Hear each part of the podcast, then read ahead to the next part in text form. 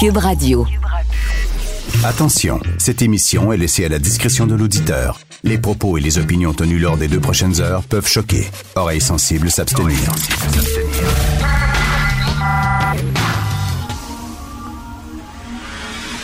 Martino. Richard Martineau. Politiquement incorrect.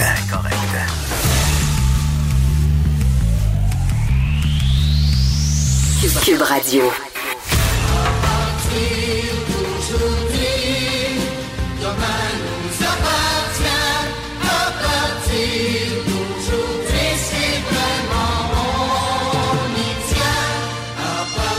Québec. Le Québec.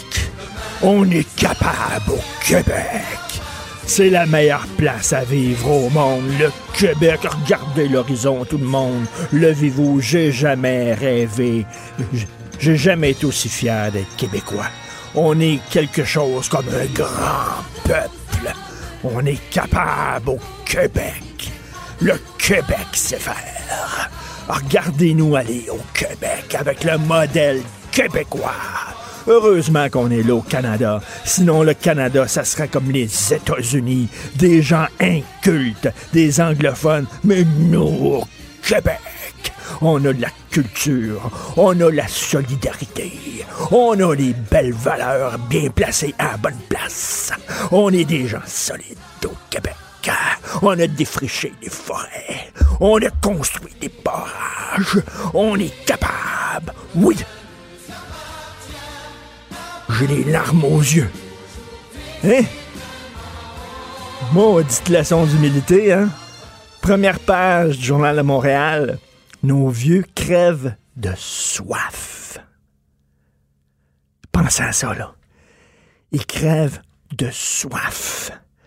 Les aînés arrivent à l'hôpital complètement déshydratés, en insuffisance rénale, parce qu'ils n'ont pas assez bu depuis de nombreux jours. Le Québec. Le modèle québécois. Tant boire, hein? Méchante leçon d'humilité. Hein? Petite claque sur le bord du nez, hein? Vraiment, là, méchante débandaison. Dans les années 70, là, on va construire le Québec. On riait plus. On était la montagne, toute une gang, là, on est fiers d'être Québécois. Êtes-vous fiers d'être Québécois? Trouvez-vous que le modèle québécois fonctionne bien? Trouvez-vous que nos bureaucraties fonctionnent bien? Hein, qu'on l'a l'affaire, on a été avertis, on le voit encore aujourd'hui. Il y a eu des rapports en 2010, en 2006, en 2003. Il y a eu des rapports sur des problèmes avec les CHSLD. Le Québec. Première page du devoir. Le va-et-vient continue dans les CHSLD. À la télé, le premier ministre dit qu'il faut éviter les déplacements pour limiter la propagation.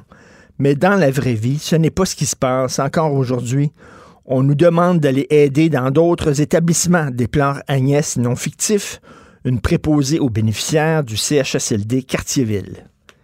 Il nous avait dit, dans les points de presse, c'est terminé ça. Les préposés qui se promènent d'un CHSLD à l'autre, ça n'a aucun maudit bon sens.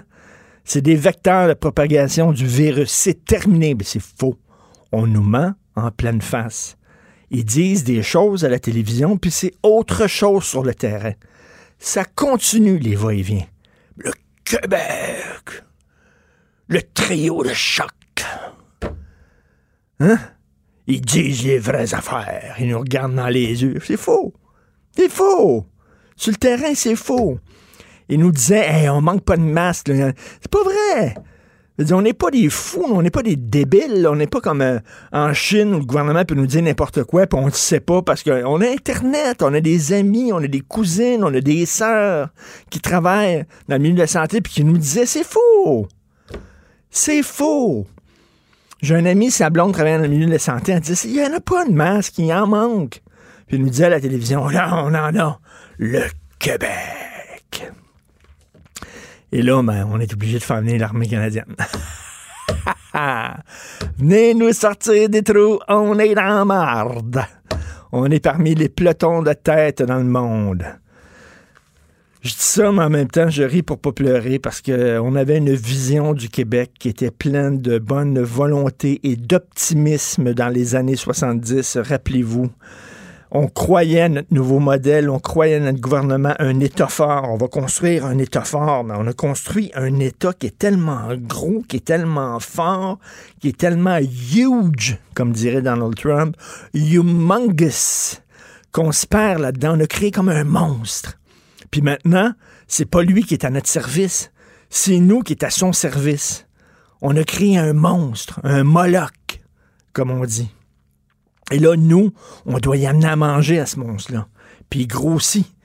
Puis ce monstre-là, ce qu'il veut, c'est encore, encore grossir, puis encore plus d'argent, puis, gérer n'importe comment, là. Vraiment. En oui, ils savent pas ce qu'en bas fait, ce qu'ils font, c'est vraiment... Mais le modèle québécois, touchez-y pas. Touchez pas au modèle québécois. Surtout, il ne faut pas le remettre en question. Surtout pas. Regardez où c'est qu'il nous a mené, le modèle québécois. Hein, aujourd'hui. Bref. Avez-vous ça euh, en, Floride, ils ont réouvert les plages? Ben oui, ça va tellement bien aux États-Unis. Ils ont regardé les chiffres, ils ont dit écoute, là, ça, va super bien. On réouvre les plages. Et dans l'État de Georgie, on a ouvert, tenez-vous bien, les salons de tatouage. L'État de Georgie aux États-Unis a décidé de réouvrir dès vendredi ses salons de tatouage, ses soins esthétiques et ses salles de sport. Quelle excellente décision! Ils ont regardé les chiffres aux États-Unis, ils ont dit, mais, hein, hein, ouais. Ben, ouais. Ben, ouais, ça va bien. Fait que les salons de tatouage service essentiel aux États-Unis, on comprend, là. Se faire tatouer, c'est vraiment, je m'excuse, mais c'est un service très essentiel. Alors, ils ont rouvert les salons de tatouage, euh, les euh, salles de sport pour que les gars puissent faire de la pompette devant le miroir. Du pompette, regarde. Un, deux, un, deux. Et les soins esthétiques, bien sûr, te faire manger des petites pommettes par des petits poissons. Hein? Ça, c'est très important aussi, te faire couper les ongles d'orteil parce que tu n'es pas capable de le faire. Parce que tu es trop gros et tu peux pas te pencher aux États-Unis. Fait que tu as besoin de coréenne pour te couper les ongles d'orteil parce que tu pas capable de le faire toi-même parce qu'il est trop gros. Alors voilà. Page 8 du Journal de Montréal, les Hells perdent des millions de dollars. Les Hells Angels perdent des millions de dollars depuis que le réseau clandestin de paris sportifs est paralysé par la COVID. Les Hells Angels, vous parlez d'acheter local, ça c'est de l'achat local. C'est des petits gars d'ici, ça. C'est pas la mafia italienne. C'est pas la yakuza japonaise. C'est pas la mafia russe, là ou la mafia chinoise, c'est des petits gars de chez nous. C'est des tremblés. OK? C'est des martineaux. C'est des boutets. C'est des petits gars de chez nous, les Hells Angels, qui sont en train, est-ce qu'il va falloir leur donner de l'argent aux autres aussi pour leur permettre de passer à travers la crise? La, prochaine fois là, que vous allez voir là, euh, pour un prêt usuraire, là, ou pour acheter de la dope, j'espère que vous allez acheter local. Faites attention, allez pas à la mafia italienne. S'il vous plaît, pensez aux Hells Angels qui sont d'ici, des petits gars de chez nous. Vous écoutez politiquement incorrect.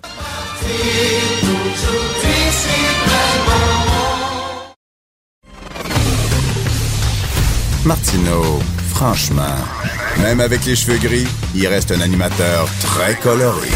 Politiquement incorrect. Alors, bien sûr, nous parlons d'économie avec l'excellent Michel Gérard, chroniqueur à la section argent, Journal de Montréal, Journal de Québec. Salut, Michel. Bonjour, Richard. Écoute, je te pose la question que pose Guillaume Saint-Pierre aujourd'hui. Un chèque pour tous. Parce que là, on vient, là, il y a un autre programme qui va être mis sur pied pour les étudiants, puis un programme pour ci, puis un programme pour ça. Là, il y a de plus en plus de gens qui disent pourquoi vous n'envoyez pas 2000 pièces par mois tout le monde, ça vient de finir, plutôt d'essayer d'improviser des programmes à chaque semaine? Ben là, c'est parce que je pense qu'ils essayent de, en fait, d'économiser sur à peu près un tiers de la population là, qui continue de travailler. c'est à peu près ça, là, parce qu'effectivement, on pourrait se poser la question, euh, pourquoi pas d'ailleurs installer, euh, mettre en place le, revenu minimum garanti. Ben oui, exactement. Tout à fait. Faire, là. Euh, non, non, c'est effectivement, chaque jour, Justin Trudeau nous annonce, ou le gouvernement du Québec, nous, il nous annonce un nouveau programme, et cette fois, hier, c'était aux étudiants. on parle d'étudiants postsecondaires secondaire, donc ceux qui, qui vont au cégep Ben ou oui. qui vont entrer au cégep et euh, ceux qui vont à, à l'université. Euh, J'ai calculé là, 9 milliards d'aides financières, soit, en fait, ça, ça se résume à 1250 dollars par mois, quatre mois. Euh, donc, ce qui va totaliser 5 000 dollars là, OK. euh, pour les mois de mai jusqu'à incluant août. Or, euh, et euh, j'ai calculé qu'à 9 milliards, là, ça, ça veut dire ça de l'aide financière pour 1 800 000 étudiants au Canada. Bon, OK, attends une minute, le, le 9 milliards, c'est rien que pour ce programme-là. Là. bien sûr. là, on est rendu à combien, Michel? Ah, écoute, je pense qu'on est, euh, on est, on est rendu à deux. En tout cas, le déficit, lui, on s'enligne vers les 200 pour l'année, pour 225 milliards. Là. Hey, Michel, j'étais, j'avais un souper virtuel avec des amis là, ce week-end. Puis ils me que ça disaient. goûte, ça? Et, et, euh, et il me disait, on, on savait pas qu'on était si riche que ça au Canada. non, non, mais tu sais, il disait, avoir ça, on n'aurait pas travaillé personne. À fois de la question, c'est que tu ne savais pas qu'on était si endetté au Canada. Ben oui. Parce que c'est ça la vraie question. Oui, non. Euh, ben écoute, on approche, c'est ça, les 10 euh, la- le, le déficit va atteindre les 10% du PIB canadien. Bon, euh, c'est, énorme, c'est exceptionnel, c'est du, c'est, du jamais vu. Euh, bon, alors là, euh, tous les économistes euh, se rangent, euh, écoute, j'en trouve pas un qui est contre, là. Euh, ils se rangent tous derrière euh, Justin Trudeau pour dire euh, que c'est, c'est, c'est, c'est une bonne stratégie. D'ailleurs, c'est une stratégie euh, mondiale. hein. Euh, Tous les Ben pays oui. euh, f- font, euh, euh, font cela, euh, les États-Unis compris. Et c'est pour ça, et c'est pour ça. Michel, on s'en est parlé, c'est pour ça que la bourse va si bien. Parce que les gens ont confiance, parce que justement, les gouvernements prennent des mesures comme ça. Ben, c'est non, mais ça, effectivement, c'est ce qui supporte la bourse parce que euh, si ces programmes-là n'avaient pas été euh, lancés, euh, je, je Ben crois qu'on se serait retrouvé. Sophie serait pas de bonne humeur. tu passerais par là, non. mon homme. Ah non, Sophie, elle regarde la bourse tous les jours, là, puis m'a là, son humeur Ouais, elle- fluctue. maintient, la bourse. Son humeur fluctue avec la bourse, donc c'est assez de bonne humeur, Sophie. Écoute, Bon, tu parler de la caisse, la caisse qui a pas, qui a, Bon. qui a pas investi dans le métro? Écoute, mais en fait, c'est depuis cinq ans, depuis 2014, que la Caisse de dépôt de placement euh, s'est départie totalement de ses actions qu'elle détenait dans, dans Métro. Là, j'aimerais juste rappeler que Métro, c'est quand même un fleuron québécois, puis il a tout un fleuron québécois, capitalisation boursière de 15 milliards, des revenus de 17 milliards, une société euh, rentable, c'est très rentable, là, 90 000 employés quand même. Et puis, euh, la grande surprise, c'est ça, c'est que euh, le contrôle, euh, une société co- cotée en bourse, extrêmement performante en passant, 177% de rendement en 5 ans, c'est pas pire en bourse. Boy, ok. Oui, oui, oui, c'est ça. Puis c'est l'une des rares sociétés qui font, qui va très, très, très bien en bourse de ce temps-ci, puis qui, qui est rentable, parce qu'évidemment, qu'est-ce que tu veux? Métro, tu vois, c'est, c'est notre fleuron euh, au niveau de l'alimentation. Évidemment, c'est notre principal euh, supermarché euh, qui appartenant à des Québécois. Et puis euh, également en pharmacie, parce que Métro, c'est, le propriétaire des pharmacies Brunet, mais également Jean Coutu maintenant. Ah oui? Alors, ben oui, il faut pas oublier. Ah Donc, oui, c'est euh, euh, tu sais, dans le cadre de, de- du programme lancé par euh, euh, François Legault, euh, Pierre Fitzgibbon, euh, euh, Christian Dubé, euh, Éric Girard, là, tu sais, euh, un Québec, il faut que le Québec devienne plus autonome, surtout au niveau de l'alimentation et au niveau des Ben produits oui. pharmaceutiques, parce qu'on on a passé euh, dans le tordeur, puis on a eu des difficultés, on a des difficultés à s'approvisionner euh, auprès des étrangers parce que tu sais les tes alliés, euh, tes alliés commerciaux, ils t'aiment bien, mais quand ça va bien, mais quand quand quand t'es en crise, ben ils pensent à eux d'abord. Puis là, tu te retrouves, toi, évidemment, en manque de produits. Mais cela étant dit, euh, la Caisse de dépôt, elle, euh, elle, qui détient 30 milliards de dollars quand même dans des paradis fiscaux, dans des actions d'entreprises qui ont pignon sur rue dans les paradis fiscaux, pas une scène. Richard, pas une scène depuis cinq ans dans Métro. Mais, mais, mais, pourquoi, comment, comment il explique Oh, ça? écoute, moi, c'est-tu du snobisme? Je, le sais pas. Je le sais pas. En tout cas, bref, c'est une erreur euh, magistrale. Euh, ma- magistrale. Puis comme Et tu puis, dis, euh, c'est que ça rapporte en plus, là, tu sais, on gagnerait ces deux côtés, là. Oui, mais le danger, c'est que Métro, là, tu sais, le principal actionnaire actuellement, l'entreprise est aux emprises étrangères. Son principal actionnaire, c'est la, grosse firme, le gros fonds commun de placement américain Fidélité, qui détient 24% des actions, 24% des actions. D'autres gros fonds américains en détiennent. Écoute, même les Japonais, toi, mon vieux, sont intéressés par Métro qui détiennent. Même la Norvège. Même la, caisse de retraite, la caisse de l'équivalent de la caisse de dépôt en Colombie-Britannique du secteur public a investi dans le métro, mais nous, ni Investissement Québec, mais surtout la caisse de dépôt, dont c'est son rôle évidemment, qui se vendent d'ailleurs, moi, c'est ça que ça me donne les bleus. Quand tu penses, toi, que la caisse se vend toujours d'être derrière les entreprises québécoises, ben mon œil, avec métro, en tout cas, c'est pas le cas. Je trouve ça très choquant. Ben, t'as raison, t'as raison, c'est honteux. Non, non, c'est vraiment honteux. Alors, j'invite, euh, je, sais bien que François Legault euh, a d'autres choses à d'autres choses à fouetter de ce temps-ci. Mettons. Mais, mais, cela dit, François Legault, Pierre Fitzgibbon devrait, devrait appeler euh, le nouveau président Charles Lemond de la Caisse de dépôt pour dire écoute bien, là, il n'est jamais trop tard, je pense pour bien faire, peut-être qu'on devrait commencer à s'intéresser. Écoute, c'est honteux. Ben Et en plus, cette entreprise-là, tu sais que demain matin, tu pourrais avoir tu pourrais avoir un consortium étranger qui, qui, qui serait capable de mettre la main, le grappin sur métro. Là. Donc, passe, imagine-toi, là, la société deviendrait vraiment sous contrôle étranger ta société qui est extrêmement importante au niveau de l'autonomie, comprends-tu, ben euh, alimentaire, puis au niveau des Mais c'est ça qui m'énerve, Michel, c'est que le gouvernement, des fois, on dirait qu'ils disent une chose, puis ils font le contraire. Ils disent qu'il faut euh, développer l'autonomie, l'indépendance euh, au point de vue de la, nutrition, tout ça, qu'il faut aider les entreprises d'ici, le nationalisme économique, etc. Puis en même temps, ils donnent pas une scène à métro. Comprends pas. C'est comme... Ils n'investissent pas une scène, mais, mais, ils se tirent dans le pied parce qu'on parle d'une société qui était, regarde, 3,7 fois plus rentable métro que le rendement de la caisse depuis cinq ans. Fait, franchement. Ben oui. Et là, les petits détaillants de sport, sont de, de matériel sportif, sont pas contents parce qu'ils disent comment ça se fait que Canadian Tire, eux autres, peuvent être ouverts, puis pas nous autres? Ben oui, Canadian Tire, puis aussi, tu sais, euh, Walmart, ils ont, des produits, euh, ils ont des articles de, sport. Costco en a également. Alors, eux, évidemment, ils, restent ouverts. Puis pendant ce temps-là, évidemment, les, groupes comme Sportium, euh, Sale ou bien l'Accordé, qui en arrache que le diable financièrement, alors eux sont obligés de rester fermés. En fait, ce qu'ils disent, c'est qu'ils trouvent ça injuste parce que, évidemment, euh, évidemment, tu as tes, gros compétiteurs comme Canadian Tire, euh, comme Canadian Tire qui continuent de vendre des articles de sport alors qu'eux n'ont pas le droit. Tu comprends-tu? Ils crient à l'injustice, puis tu te mets à leur place. Effectivement, c'est de l'injustice. Il, ben aurait fallu que que c'est qu'on c'est comme s'il aurait fallu ordonner, mettons, à Canadian Tire, tu vends pas d'articles de sport. Max, c'est pas facile, là. Ben, tu sais, les librairies. écoute, comment tu contrôles les articles qui arrivent ben oui, puis Michel, Michel, les librairies pourraient dire la même chose pour Costco, qui vendent des livres.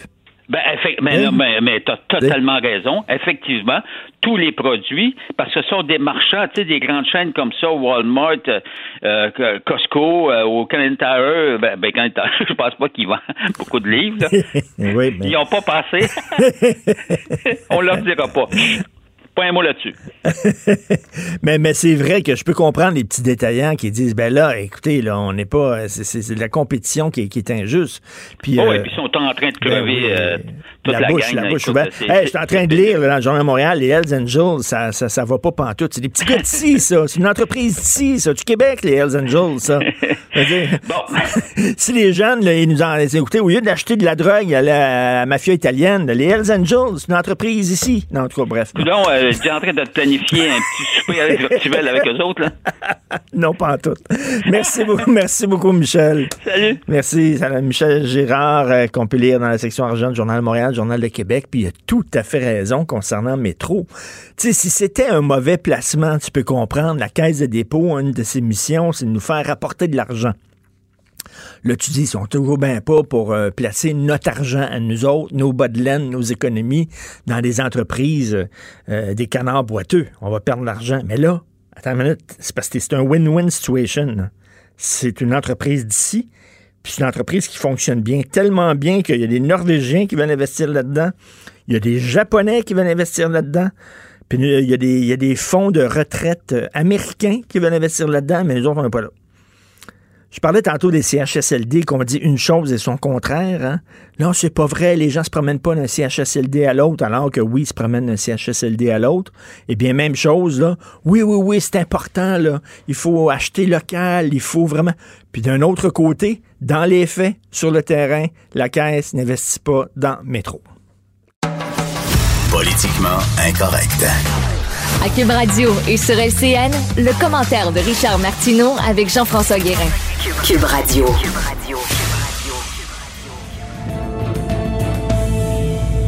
Salut Richard. Salut Jean-François, je suis bien en mou aujourd'hui, j'ai l'air d'un gars des partants. ça me remet dans mon élément. C'est vrai, tu ressens avec le petit hoodie, là. Ben oui, le là, petit- Je te reconnais, là. hey, Richard, euh, on se demande, c'est compliqué de demander l'armée. Hein? Ça fait quelques semaines qu'on en parlait. Là, finalement, on a demandé des spécialistes médicaux au départ, et là, on en demande mille parce que on n'est pas capable de trouver du personnel ailleurs. Ben oui, là, comment ça se fait qu'on n'a pas demandé l'aide de l'armée avant? Je ne le comprends pas. Aujourd'hui, la première page du Journal de Montréal, François Legault qui dit c'est un peu gênant. Il n'y a rien de gênant. Écoute, corrige-moi si je me trompe, à moins qu'on est devenu indépendant pendant la nuit. On fait encore partie du Canada au Québec, est-ce que je sache, là? Oh, ouais. Tu sais, les taxes qu'on paye au gouvernement fédéral, ça sert entre autres à financer l'armée. C'est mon armée parce que je suis Canadien jusqu'à preuve du contraire. Donc, il y a, tu sais, moi, là, si ma maison est en feu, Jean-François, là, euh, le pompier, là, il a beau avoir là, une feuille d'érable tatouée d'en face. Je m'en fous. Sors-moi de ma maison. C'est pas le temps de faire du nationalisme mal placé. Puis là, on disait, écoutez, c'est parce que l'armée, ils n'ont pas une formation médicale. Un, c'est faux. Euh, dans quelques minutes, je vais parler à un ancien combattant d'Afghanistan qui m'a écrit, puis me dit, Monsieur Martineau, nous avons tous une formation en premiers soins et même en premiers soins de combat. Lui, ce gars-là, il a fait plusieurs années en Afghanistan. Il a fait des amputations de bras, des amputations de jambes. Je veux dire, ont une formation de premiers soins. Et puis Jean-François, on l'a vu, là. Je veux dire, ils, ont, ils boivent même pas. Les, les personnes âgées dans les CHSLD, Ah oui. ils meurent de déshydratation au Québec en 2020. Là, on parle là, de les laver, on parle de jaser avec eux, de les rassurer, on parle de leur donner Mm. à manger puis de leur donner à boire. Je veux dire, l'armée est capable de faire ça et l'armée sont organisés. J'entendais Roméo Dallaire en entrevue qui dit, nous autres, là, on arrive sur le terrain, là, puis toi, tu fais ça, puis toi, tu fais ça, puis bum, bum, bum, puis on est... Comment ça, on l'a pas fait? C'est ça. En plus, habituellement, ils se déploient dans des zones euh, presque de guerre où Ben il y a à peu près rien. Là, ils se déploient en pleine ville. Ben oui, exactement. Je, je- je ne, je ne comprends pas et j'espère, j'espère que c'est pas par nationalisme mal placé qu'on voulait, nous autres au Québec, s'organiser tout seul sans l'aide de l'armée. Il n'y a pas de honte à appeler l'armée. On les a fait venir pour des inondations. Mon Dieu, les inondations, c'était pas mal moins grave de- que, ce- que ce qui arrive aujourd'hui. Donc, l'armée aurait dû être dans les CHSLD il y a deux semaines. Je ne comprends pas pourquoi on a attendu Ouais. aussi longtemps, mais ça, c'est une des nombreuses questions qu'on va pouvoir euh, régler Ah, ouais. à la fin quand tout ça sera réglé. Ah, il y en a plein d'autres Il en euh, en termes de personnel dans nos CHSLD. Le site Je contribue, les médecins spécialistes qui sont pas allés en, en assez grand nombre. euh, on pourrait en nommer. On vient de parler des infirmières euh, finissantes qui sont prêtes à aller aider, qui, qui peuvent pas. faut qu'ils finissent leur formation. Il y a plein d'autres questions. Écoute, écoute, la première page, la pas. première page du devoir aujourd'hui, il y a encore des préposés dans les CHSLC qui se promènent d'un, CHSLD Ben oui. pardon, à, l'autre. Il y a encore du va-et-vient, là. Ça n'a pas d'allure.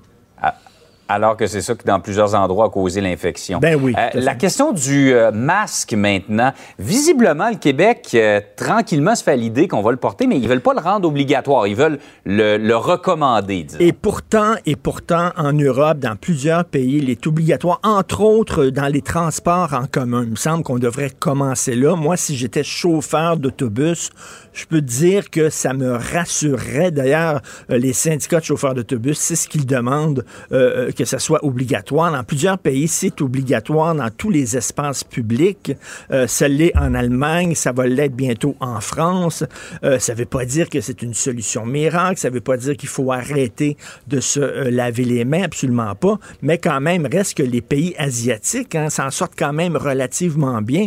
Et on sait que les Asiatiques ont cette tradition-là de mettre le masque. Donc, je pense qu'on devrait, puis si on commence le déconfinement, comme on dit, je pense que ça devrait être une, une condition. C'est-à-dire qu'on va vous permettre de retourner à l'école, par exemple, on va vous permettre de retourner travailler, mais à condition que vous portiez le masque. Les mhm. deux devraient être ensemble. On dirait, je sais pas, ça va être annoncé aujourd'hui peut-être, ou peut-être demain, les nouvelles directives concernant le port du masque. On y va de façon très timide. Et là encore, on se demande comment ça se fait. On a attendu si longtemps pour encourager les mhm. Québécois à porter le masque.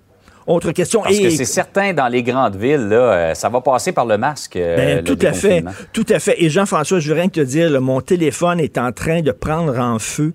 Il y a plein de gens qui m'écrivent, qui me disent comment ça se fait que le fédéral est en train de réouvrir les frontières avec les États-Unis pour laisser entrer des réfugiés? Écoute, c'est la grosse question du jour. Il y a beaucoup de gens qui sont en furie. Euh, c'est certain qu'il va falloir en parler au cours des prochaines heures de ça. On va y revenir effectivement. Merci, Richard. Merci beaucoup, Jean-François. Bonne, journée. Richard Martineau. Politiquement incorrect. Cube Radio. L'armée?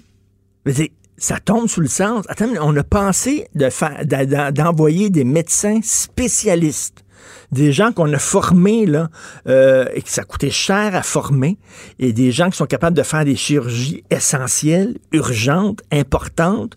On a dit, on va on va utiliser les médecins spécialistes dans les CHSLD avant, avant l'armée. Pourquoi?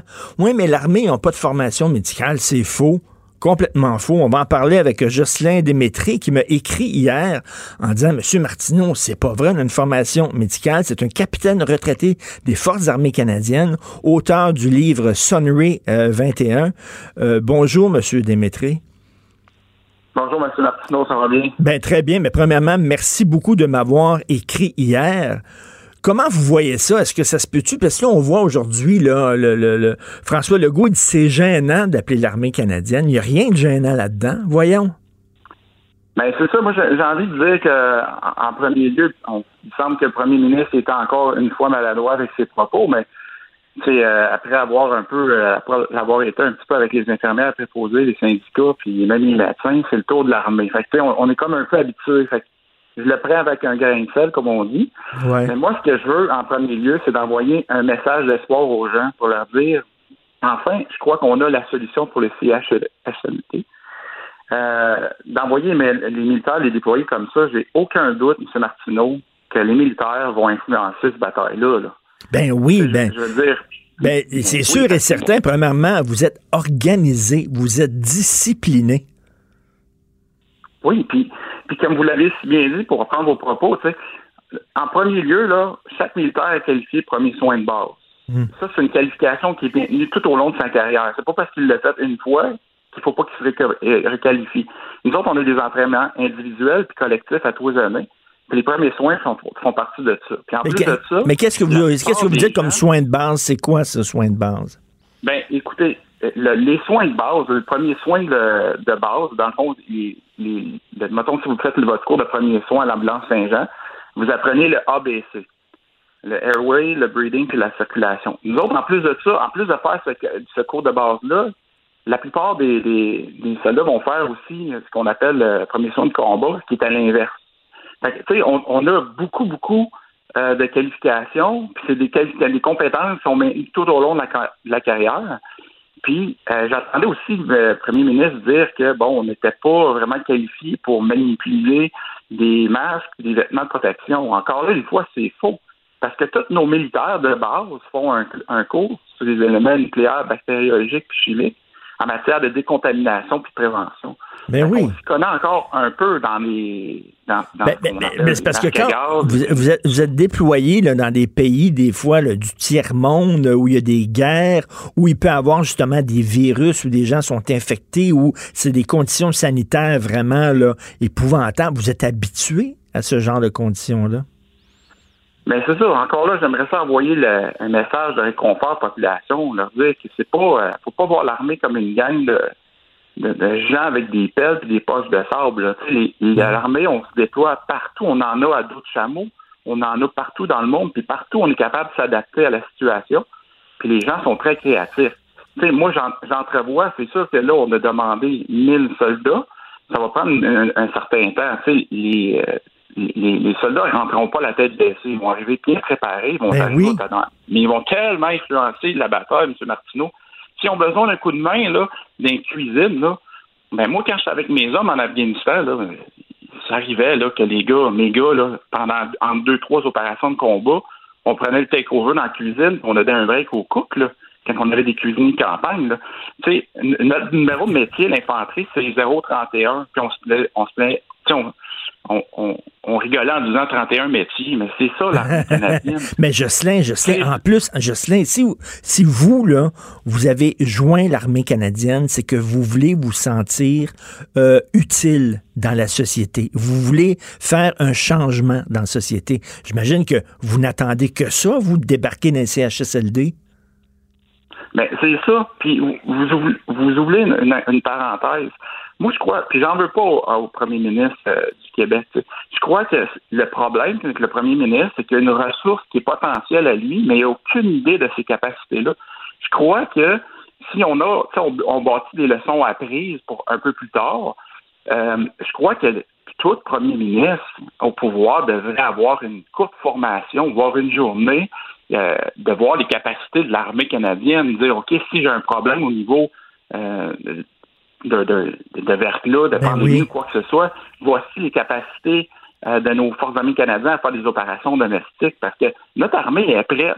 Moi, j'ai une de mes filles, euh, M. Martineau, qui est au collège militaire. OK. Saviez-vous euh, que le collège militaire a arrêté seulement deux jours dans toute cette histoire-là? Ah oui. Maintenant, il, il, fonctionne 100% par correspondance. Là. Tu sais, c'est euh, via, les ordinateurs, tout ça.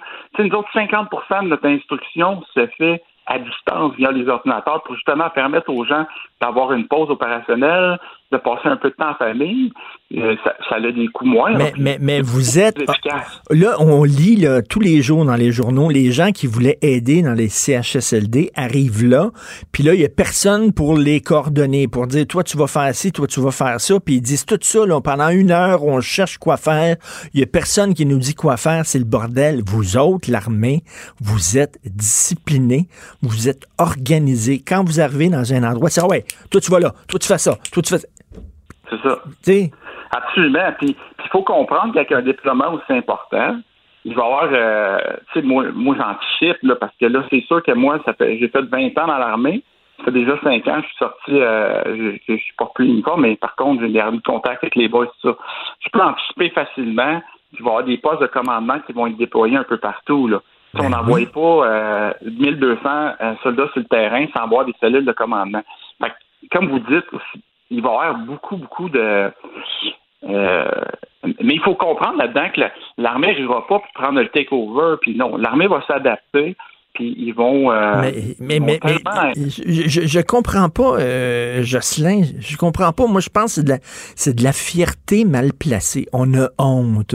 On est rendu là à appeler l'armée. Premièrement, euh, on paye l'armée avec nos taxes, donc on ne doit pas avoir honte. Pour moi, c'est comme un service de police. C'est comme c'est là. Euh, pourquoi ne pas les utiliser? Vous êtes organisé, vous avez des formations de premiers soins. Euh, je ne comprends pas. Ben, ça, ça aurait, été, ça aurait dû être fait il y a deux, trois semaines, ça. Mais écoutez, euh, encore une fois, j'adhère à vos, commentaires. L'armée canadienne est tellement bien représentée au niveau du Québec. Moi, j'étais partout, habité partout au Canada à, cause de ma profession de militaire. Puis je peux vous garantir quelque chose, M. Martineau, qu'il y a une filière du Québec partout, sur toutes les bases. Le, le reflet de l'armée canadienne, en bonne partie, euh, il y a beaucoup de Québécois, là. Tu sais, même que je vous disais de façon cocasse, j'ai même eu de la misère à, à, devenir parfait bilingue parce que justement, partout ce que j'allais, il y avait une filière du Québec, puis une fois que ça parle français, ben, hein, on, ben est, on, est, on est. Ben, oui, puis, là, j'écrivais, moi, sur, sur Internet, qu'est-ce qu'on attend pour faire venir l'armée? Puis il y a quelqu'un qui m'a répondu, ben oui, des tanks dans la rue. C'est ça qu'on a besoin. Mais je parlais pas de tanks. Voyons non. Non, non, c'est ça. Écoutez, je, me sens encore rassurant pour la population. Je pense vraiment, sincèrement, de tout mon cœur, que les gens vont être tellement surpris. Euh, c'est une très bonne décision. Je félicite le premier ministre euh, de l'avoir de, l'avoir pris. Puis, tu sais, au risque de me répéter, je pense que c'est juste une faute d'incompréhension. Euh, il n'a aucune, juste aucune idée des capacités de l'armée en disant, tu sais, il était vraiment méprisant dans ses propos en disant que on n'a aucune capacité médicale, on ne sait pas comment manipuler les appareils de protection, puis que c'est mieux que. Mais, mais, mais, moi, j'en, moi, j'en revenais pas que le premier ministre dise ça. Ça veut dire qu'il est même pas au courant de ce que fait l'armée. Donc, comment il peut prendre une décision sur on les appelle-tu, on les appelle-tu pas, s'il était même pas au courant de leur capacité, de leur formation? Ben, c'est ça. Comme leçon apprise, les premiers ministres devraient avoir une formation, euh, c'est une ressource qui est là, puis comme vous l'avez dit, on paye pour ça. Mais ben oui. on doit payer 25% de l'armée doit être payé par le Québec. Là. Fait que, tu sais, on ne doit pas se gêner, tu sais. Euh, c'est l'orgueil mal placé, comme vous dites. Mais, c'est de l'orgueil mal placé. Oui, allez-y. Non, non, mais moi, si j'étais le bénéficiaire d'un CHSLD, je serais content aujourd'hui de savoir que l'armée débarque. Au contraire, je serais pas inquiet, je serais pas angoissé. Je dirais enfin. Donc, c'est-à-dire que on vient me sauver là. On prend, on prend, euh, on prend au sérieux euh, la détresse dans laquelle je suis. On envoie l'armée là. Donc là, on prend vraiment des bonnes solutions. Ben, c'est ça. Puis tu sais, euh, je voyais que la demande avait été 1000 pour satisfaire 1000, un pour un on sait très bien, M. Martineau, que cette situation-là, elle se réglera pas dans les deux, trois prochaines semaines. Fait que, si tu en as besoin de 1000, demande-en plus. Parce qu'il y en a d'autres, des gens qui travaillent euh, sur la front line qui vont tomber, comme on dit, qui vont tomber malades, puis euh, pour des raisons aussi X. C'est tellement volumineux. Moi, je ne savais pas qu'on avait autant de, centres de personnes âgées. Puis si tu demandes 1000 soldats pour satisfaire 1000 positions, moi, j'aurais été prévoyant, je n'aurais demandé un petit peu plus. Euh, pour justement permettre aux gars d'avoir euh, d'avoir une certaine rotation. Ben oui, puis là, là, là, il prenait, moi j'ai lu sur Facebook une fille qui n'a aucune formation médicale, elle n'est pas infirmière ou rien, est allée aider, puis ils l'ont accepté, puis elle leur a raconté ce qu'elle... Là, je me dis, attends une minute, s'ils sont prêts à prendre cette fille-là, euh, qui est comme n'importe qui, une citoyenne. Mais comment ça se fait qu'il appelle pas l'armée? Et moi, je suis convaincu, Jocelyn, que c'est de l'orgueil mal placé. On est au Québec, puis on n'appelle pas l'armée canadienne. On va se débrouiller entre nous. Euh, je trouve, si c'est ça, là, c'est honteux. Mais je, je pense que, comme vous l'avez dit, euh, encore une fois, je trouve que le premier ministre a quand même fait un bon travail pour pas jeter le bébé avec l'eau du bain, mais c'est sûr qu'il faut apprendre de nos erreurs. Puis oui, moi, je ça fait des. Écoutez, ça fait des jours où moi j'écris des courriels d'une personne à l'autre, leur dire prenez donc l'armée, tu sais, d'envoyer nos médecins spécialistes euh, risquer d'en ben perdre. C'est une ressource tellement précieuse, ça. Tu sais, des médecins spécialistes, on n'en a pas beaucoup, là. Ben non. On a essayé d'en. Tu sais, fait que ça, c'est une ressource qui est vraiment précieuse, puis que, tu sais, je dis pas qu'une vie en vaut plus que l'autre, puis vous comprenez ce que je veux dire? Oui, oui, complètement. Non, non, mais tout à fait. Là, on, se comprend. Là. Euh, ces gens-là sont formés pour faire des, des chirurgies, euh, pour euh, veut dire aider des gens qui, qui, sont cancéreux, etc. Veut dire, il faut pas les exposer, tandis que vous, ben, vous êtes formés là-dessus. Là. C'est ça votre rôle, c'est de que ça fait partie du rôle d'un soldat de risquer sa vie pour protéger la population. Ah oui. Moi, j'habite un peu partout, là, tu sais, je me répète, mais j'ai vu, euh, on, on, fait bien au Québec. On, c'est vrai qu'on est, euh, on est authentique et tout ça. Euh, mais ailleurs au Québec, il y a des belles choses aussi qui se font. Là. Si on regarde l'Alberta, qui avait été très prévoyant pour la période de la pandémie, avait commandé sept containers d'équipement, puis qui nous en a envoyé une bonne partie pour nous, pour nous sauver, combler l'os qu'on n'avait pas au début. Tu sais, moi, j'aurais aimé ça, qu'on louange aussi les bienfaits des autres provinces à travers. On a tendance à, vouloir se comparer à des, à des villes euh, hmm. extrinsèques au Canada.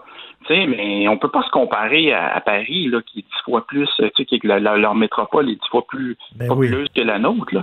Mais si on regarde Vancouver, tu sais, quand même très bien fait. si on compare peut-être Vancouver, Montréal, c'est quand même euh, 600 000 euh, ben oui, c'est, c'est, de plus. Il y, a des belles choses qui se font ailleurs aussi. Là. Mais, mais Monsieur Démétré, en tout cas, le, bref, euh, moi, moi, les, les auditeurs le savent, j'ai beaucoup de respect pour les gens qui servent dans les forces armées. Donc, euh, je vous lève mon chapeau. Vous êtes allé, vous, en Afghanistan. Vous avez dû voir des choses extrêmement difficiles. Vous avez aidé la population là-bas. Vous les avez protégés. Si vous êtes capable d'aller en Afghanistan, de d'amputer des bras, d'amputer euh, des, des jambes dans des conditions épouvantables euh, en risquant votre vie, je pense que vous êtes capable d'aller dans des CHSLD, changer des couches, un bordel. Non, c'est ça. Puis le message, il est d'espoir, puis c'est juste positif. Euh, je, le redis encore une fois, je pense, je pense que le, goût- le, corps est bien fait. Puis, tu sais, euh, on risque de reprendre les, les, les propos du premier ministre. C'est- faut pas dire que c'est mieux que rien, c'est comme c'est- l'appel qu'on devait faire. Tout à fait. Merci. Merci beaucoup, Monsieur Jocelyn Démétré. Merci, capitaine retraité des Forces armées canadiennes et auteur du livre Sunray 21. Merci, bonne journée. Merci de m'avoir Ben, écrit. merci. Bye bye.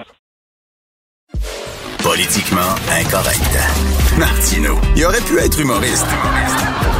Mais comme l'actualité n'est pas toujours drôle, il a préféré animer Politiquement incorrect. Cube Radio.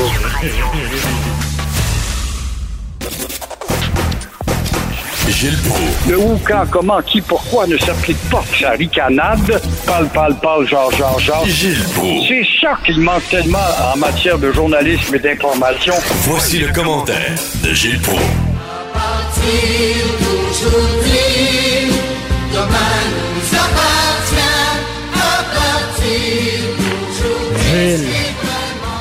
Gilles, on est au Québec. On fait des grandes choses au Québec. Tu te souviens de mes moqueries, comme je vois, à 98.5 dans le temps? Le Québec Le est capable. Québec, on est capable, Gilles. Mais mais c'est fou à quel point on avait un espoir à cette époque-là de, de, de construire peut-être le meilleur endroit où vivre au monde. Puis là, c'est une méchante leçon d'humilité qu'on a en pleine face. et de devenir une Suisse. Je me rappelle, on citait au début du mouvement, du mouvement indépendantiste, on l'a enterré, ce gars-là, on l'a oublié. Marcel Chaput, je me rappelle, c'est lui qui parle le mouvement en réalité. Et puis après quoi, ben, ça progresse le FLQ, puis René Lévesque, etc. Et il disait, faisons du Québec une Suisse. Et les gens ne comprenaient pas que la Suisse était des pays paisibles à même taille que le Québec et avec une éducation très avancée et avec un confort enviable. On le voit encore, c'est le coffre-fort du monde. Et puis, on aurait pu faire une Suisse avec, en tout cas, notre civilité et euh, notre perspicacité, notre imagination, notre entrain au travail. Mais les vices sont rentrés dans les flancs de nombre de Québécois, et puis bon, on a ramolli. C'est pourquoi j'aimerais, ce matin, euh, mon cher Richard, c'est toi qui m'as pompé hier en te lisant sur la lourdeur bureaucratique quand tu as cité cet extrait du film de la fin de l'Empire américain. J'en revenais pas du langage, justement, du gars qui veut changer euh, un membre de sa famille de chambre avec l'intervention de cette fille qui te parle avec le maudit. Ben, ça existe encore, ça, ça existe encore.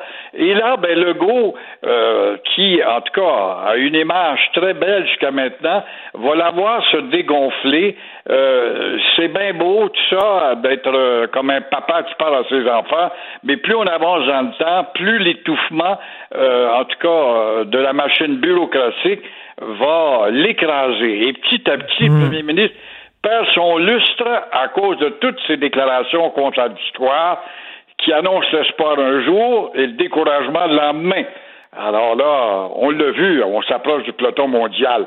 Alors, il faut qu'il fasse une sortie haut et fort, qui monte ses crocs, puis qui dise euh, aussitôt que la crise va être terminée, mesdames, messieurs, je vous garantis qu'il va en avoir une maudite réforme dans le social, la santé au Québec, les CHSLD, et on va mettre de l'ordre là-dedans, on va refaire Mais la en même temps, en même temps, Gilles, il y a eu des rapports au fil des ans. Encore aujourd'hui dans le journal, on parle d'un rapport qui a été fait il y a plusieurs années. On le savait ce qui se passait dans le CHSLD, puis on, on attend tout le temps d'avoir la face dans le caca pour réagir. tout le temps, tout le temps, faut avoir la claque la gueule, faut qu'il y ait un mort ou deux, pour qu'on dise, ben là, on va se décider. Véronique Yvon, députée péquiste de Joliette, une femme avertie quand même, elle parle très bien pour euh, les vieux en disant, les vieux entre guillemets, là, je veux pas insulter Ben la catégorie des gens, mais euh, si on avait accentué la politique de garder à la maison euh, ces gens-là qu'ils meurent dignement par rapport à ces maudits CHSLD, je les mets pas tous dans le bain, euh, pas Martin, mais mon vieux Richard. Quand je vois Raymond Lévesque, que tu connais bien, que j'ai fréquenté il y a quelques mois, euh, au CHSLD de Verdun, à Notre-Dame-de-la-Paix, une paroisse que tu connais Ben oui, as ben vu oui. l'église se démolir. Ben oui. Ben voilà une des maisons qui n'est pas pointée du doigt, sans doute à cause de la compétence, de la sagesse de ceux qui sont là, tant au chapitre de l'administration que l'engagement du personnel. Mais euh, Madame Yvon avait un peu raison de pousser davantage la politique de garder à la maison quand on voit qu'il y a une femme de 103 ans qui a refusé d'aller dans un CHSLD par prudence à 103 ans et elle s'en est sortie chez elle. Ben c'est une belle On- leçon. On n'a pas mis assez de, de, de, de ressources et de personnel dans le service à domicile, le maintien à domicile. C'était le point faible du Québec. Formé, oui, personnel formé. Mais même chose dans les CHSLD. Le gars, la fille qui a pas de job, puis moi j'ai un job, là, je vais aller euh, laver les planchers au CHSLD. Est-ce que mentalement, est-ce qu'il a subi une discipline, une formation d'initiation à l'importance de l'hygiène? Comment ça se fait que les hôpitaux, dans le temps que c'était les religieuses qui administraient l'hôpital de Verdun et entre autres, étaient impeccablement propres si ce n'était pas la rigueur, l'autorité de ceux et celles qui avaient des fonctions de dicter des règles, alors qu'aujourd'hui, ben, nous autres, on est meilleurs qu'eux autres, on les a débarrassés, puis ils sont partis d'eux-mêmes par le vieillissement, mais euh, on a pris la place avec une vadrouille qui travaille moins fortement que l'ancienne vadrouille. Tout est dans la discipline, l'effort continu. Gilles, vous parlez, vous parlez de discipline. Je viens de parler à un capitaine de l'armée. Il dit, nous autres, on est disciplinés, on est organisés. Nous autres, on va dans des pays du tiers-monde, dans des conditions pour protéger les gens. Qu'est-ce qu'on attendait pour appeler l'armée? Pourquoi ça a pris autant de temps? On était prêts, nous autres. Il y a deux, trois semaines, on serait rentrés dans les HSLD. Puis là, là, on aurait euh, euh, nourri euh, les, personnes âgées, on leur, aurait- fait boire, on aurait changé leur... Qu'est-ce qu'on attendait? C'est du nationalisme mal placé, Gilles. On voulait pas s'abaisser à demander l'aide de l'armée canadienne. C'est du chauvinisme mal Oui. placé, c'est le cas de dire. Parce que l'ordre, l'ordre, là je vais passer pour un fasciste, l'ordre est un point de départ de toute action. Si t'as pas d'ordre dans ta tête avant de commencer ton action, oublie ça, tu fais comme on fait actuellement, à écouter tous et un et l'autre, il y a, ouais, mais lui, il y a une autre version, on va arrêter ça. Ben non, on va écouter lui, mais on va attendre le rapport de lui. C'est ça, notre maudit piétinement de Québécois, qui fait que dans le Canada, tu sais, on se pose la question actuellement, comment ça se fait qu'à Montréal, il y a plus de morts qu'à Toronto, qui est une ville beaucoup plus grosse? C'est facile à expliquer. J'entends le docteur, qui est bien sympathique, le docteur, à une heure avec sa grande messe, mais il dit, nous autres, c'est parce qu'on est rigoureux, puis on tient des statistiques, puis on sait compter. Ah. Hey, hey, comme si dans les autres villes, on savait pas compter. Comme si à New York, on savait pas qu'on est rendu avec 15 000 morts. Quatre fois pire à Montréal qu'à Toronto. C'est facile à expliquer. C'est très simple à expliquer. C'est que le Québec est le plus vieil État du Canada. Le Québec, statistiquement parlant, est la deuxième société la plus âgée après l'Allemagne. Le taux de dénatalité le prouvé, c'est conséquent au vieillissement. Alors, comment ça se fait qu'on disait ça il y a 10, 15 ans, on devait avoir une politique nataliste, par exemple, on l'a jamais eu, pour autant, parce qu'on va nous accuser d'avoir encore une fois de traiter les femmes à des machines à faire des enfants. Il y a toujours des emmerdes d'un ou de l'autre qu'on ne doit pas écouter. La priorité avant tout, c'est le but ultime. Et la- le vieillissement de la population, c'était prévisible. On le savait qu'on aurait eu qu'on aurait besoin d'infirmières, qu'on aurait besoin de, de médecins. Rappelez-vous, là, Bouchard qui avait sacré les infirmières dehors, là, alors qu'on savait que ça s'en venait, là, la vague du vieillissement de la population. Après ça, on s'est retrouvé, oh, il manque. Comment peut-on avoir pensé que des infirmières, on n'en a pas besoin de tant que ça? S'imaginait-il Bouchard à cette époque, puis le docteur Rochon pareil, puis évidemment, on a allégé le budget, puis ça coûtait cher, etc. Mais s'imaginait-il que les robots pouvaient remplacer euh, l'infirmière autour du lit? Alors qu'on aurait dû avoir avec des placards dans les journaux, les jeunes, destinez-vous vers les sciences de la santé, votre avenir est là. Non, non et non. Pourquoi? Je ne comprends pas. Sommes-nous un peuple plus inférieur que les autres? Sommes-nous des fils de ding et dong? Je ne sais Non, pas. on n'est pas plus inférieur, mais je vais vous dire quelque chose, Gilles. On se contente de peu au Québec. On, est n'est pas. On n'est pas assez exigeant. On se contente de peu. On paye, on paye, on paye. On a des services de marde, puis on s'en contente. Regardez aujourd'hui, page couverture du Journal de Montréal, les vieux arrivent à l'hôpital, ils sont déshydratés parce que ça fait plusieurs jours qu'ils n'ont pas bu. Ils ont même pas bu un verre d'eau, Gilles. Est-ce que vous auriez pu imaginer ça? Il y a quelques années? Dans un pays moderne, passé à l'ère post-industrielle, passé à l'ère de la société des loisirs, mais les loisirs qui nous aveuglent n'ont pas fait penser que la nécessité de boire est essentielle pour surtout un homme qui est dans un âge où il devient impotent. Comment ça se fait? J'ai pas besoin d'être un Einsteinien pour penser à ça. Bâtard, on va d'abord leur donner en urgence de l'eau. De l'eau, Christy, de l'eau. On n'est même pas capable. Là, on parle même pas de changer des couches, de leur donner un bain, de, de- un petit verre d'eau, maudit bordel. Voilà. Mais on. Mais là, on veut pas, on veut pas fanir l'armée parce qu'ils n'ont pas de formation médicale. Hey, calvaire, ils sont capables de leur donner un verre d'eau? Ben voilà.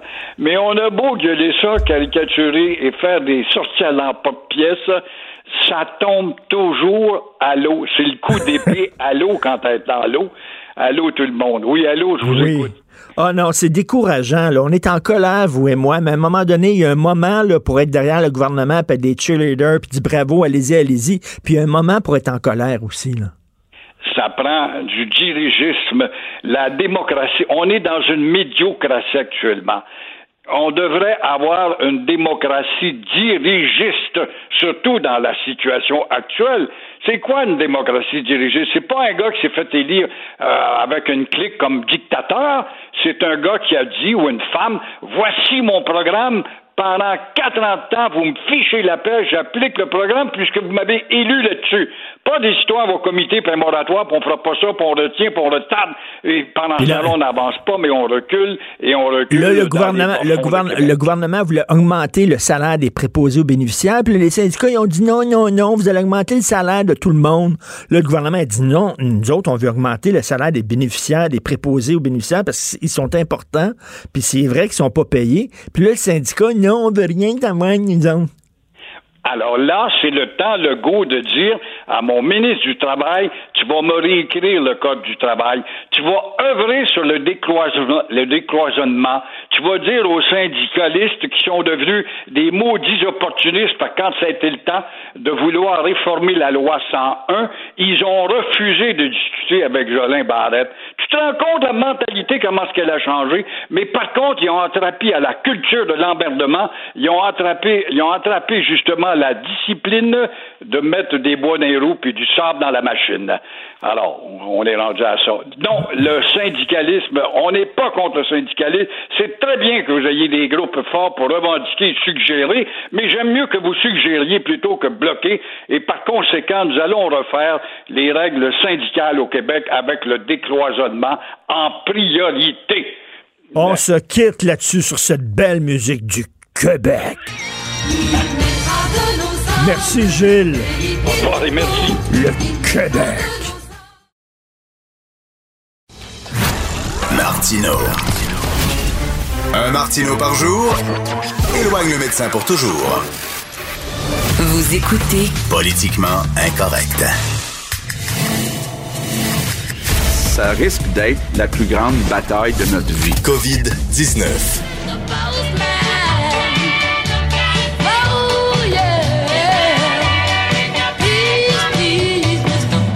On n'a pas eu de facteur. C'est vrai, j'étais pas Je me là. ennuyé. C'est pas là. D'ailleurs, t'as inquiété ma mère, hein? Oui. Parce que t'é- t'écoutais et t'as dit c'est une question de force majeure. Euh, pourquoi je suis pas là? Alors, elle s'est dit, ben, ma foi, il, il est arrivé quelque chose. Ah, T'avais pas, t'avais pas averti ta mère que tu serais pas là? Non, c'est Ben ça. là. Il faut que je. Faut que t'avertisses ta mère, Aujourd'hui, je suis là. C'était relié à mon animal domestique. Là. Alors, c'était pas moi. Je me porte très bien. À part que je viens de m'étouffer juste avant d'entrer en onde avec mon verre d'eau. Alors, si je tousse, c'est à cause de ça. C'est pas parce que je suis malade. Et euh, ben désolé, Madame Dessureau, de vous avoir fait peur. Alors, le, le facteur est là, Vincent Dessureau. Euh, la situation inquiétante à l'hôpital de Chicoutimi. Oui, quand même.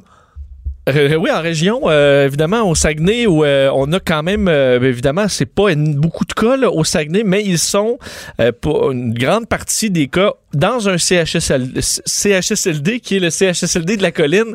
Tu sais qu'on va faire, on va faire ici, là, on était en train de travailler là-dessus, je suis convaincu, là, de faire les... Les, les, Les fois qu'on dit CHSLD. Moi, je me trompe souvent, les invités se trompent.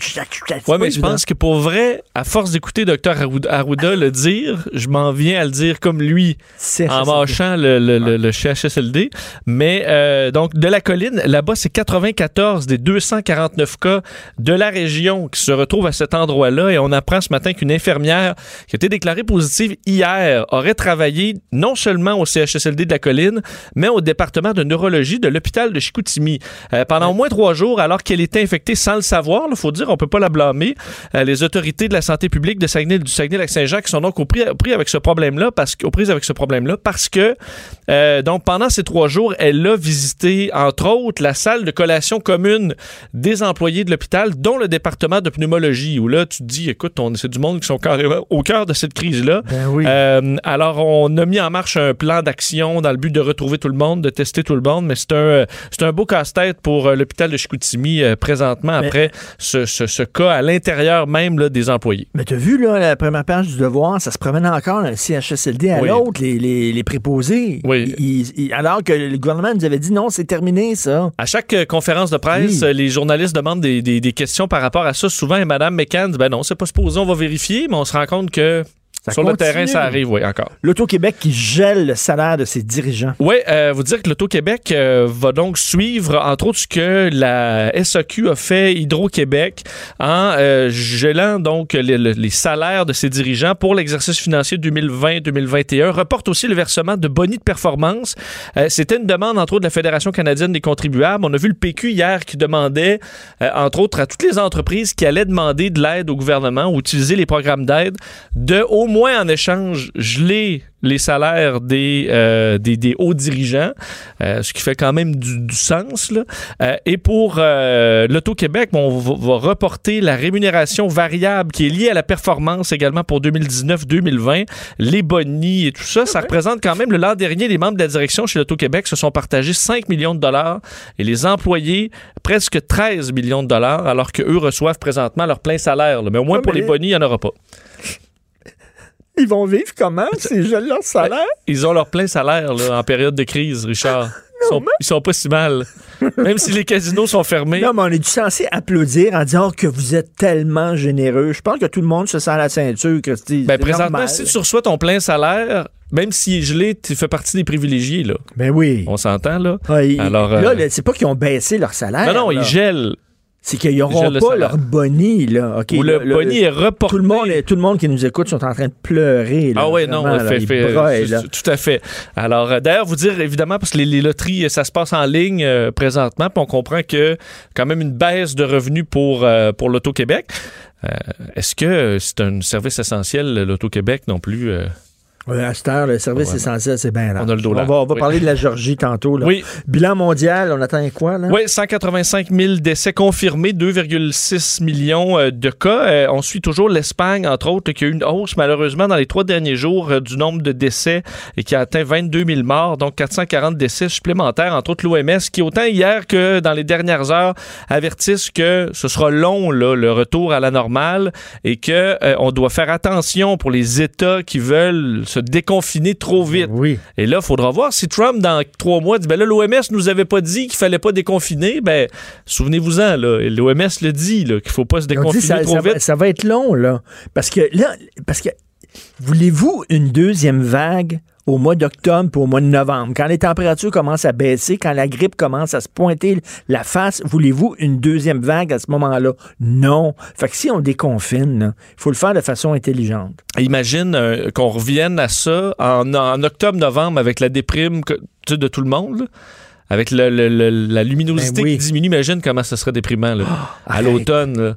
S'en renfermer là, toute la journée, il faut, faut En pas imaginer ça. là, ah ouais, non, pas. Au moins ici, on a l'été qui arrive, puis on, il fait, ça fait quand même du bien. Et pour finir sur l'OMS, la Chine, Richard, qui va donner 30 millions de dollars supplémentaires à l'OMS pour essayer de compenser un peu le non, la suspension des, des versements américains. Ils sont fins. Ils sont fins, hein? Ils sont super fins, les Chinois. Euh, la Georgie. Bon. pouvoir jouer au bowling? Parlant de, de- de- ouais, parlant de déconfinement, là, ça va être tout un test euh, pour euh, les, les- ceux qui veulent se déconfiner très vite. La Géorgie, État américain dont le gouverneur euh, Brian Kemp est un fervent partisan de Donald Trump, veut clairement se faire, se faire connaître là, plus comme étant monsieur déconfinement, puis embarquer dans ceux qui manifestent pour se, pour se déconfiner. Alors, on autorise donc à rouvrir dès demain dans cet État euh, des États-Unis qui est pas... euh, qui est quand même atteint. Là. On parle de 21 000 cas positifs, 850 décès. C'est une population à peine supérieure au Québec. Donc, vous pouvez voir un peu où ils en sont. Surtout qu'on peut soupçonner que le bilan est quand même plus lourd que ça. Mais c'est une situation qui est donc comparable au Québec. Mais eux, là, rouvrent pas à peu près. Là. On rouvre donc les salles de gym, les allées de bowling, Bowling. euh, les ateliers de tatouage. Il y a des choses essentielles. là. Les salons de coiffure, salons d'esthétique, les endroits pour se faire des ongles. Ça, c'est à partir de vendredi. Et à partir de lundi, le Attends, là, cinéma... les endroits où se faire les ongles. Oui, pour des manucures pédicures. OK, c'est considéré comme un service essentiel. Ben, c'est considéré comme... euh, Ah non, il faut Ben, que ça je- rouvre. non, c'est parce que je le disais aussi, ils sont tellement gros, les Américains, là, qu'ils ils peuvent pas se couper les ongles d'orteil eux-mêmes. Ils sont Ils incapables. n'atteignent pas les... Mais non, ils, ils sont les, pas les capables. orteils, ben, ça doit s'en venir long parce que lundi, c'est le cinéma, les restaurants. On devra Ben quand oui. même respecter Ben oui. une distance sanitaire. Euh, et euh, on sait que là, ce qui est intéressant, certains médias avaient dit, avaient rapporté selon de- des sources que Trump avait appelé le gouverneur pour le féliciter, de- ou du moins pour le Mais en conférence de presse hier, il était euh, à l'inverse. Il a dit que c'était trop tôt. Euh, il dit je lui conseillerais de ne pas faire ça. Alors, ça, c'est Anthony Fauci qui a dit je lui conseillerais de ne pas faire ça. Euh, Donald Trump a dit que c'était trop tôt. Alors, il a même pas l'appui de Donald Trump qui laissait peut-être d'impressionner à travers ça. On fait appel à la responsabilité individuelle là-dedans, Richard, en disant c'est aux gens à prendre leur, choisir leur niveau de risque. Le problème, c'est que il y a des plages ouvertes en Floride aussi. Hein? Absolument, euh, qui rouvre. Mais les, euh, dans une plage, tu as quand même de l'espace. Plus que euh, l'allée de bowling, c'est une place où tu, tu- tu- tu te passes les souliers, puis tu te, tu te taponnes les, les boules? je veux dire, euh, je pensais pas voir ça comme étant le jour 1 d'un déconfinement, les allées de bowling. Tu te taponnes les boules. Ben, on taponne la boule, les grosses ou les petites. Euh, tu veux parler maintenant de la crise économique? Oui, parce que euh, on est dans ce qu'on appelle la saison des résultats. Cette semaine, énormément de grandes compagnies vont donner leurs résultats. Et là, c'est intéressant de voir est-ce que les, euh, les analystes étaient pessimistes ou optimistes par rapport aux vrais résultats. On voit un peu les marchés y aller en conséquence.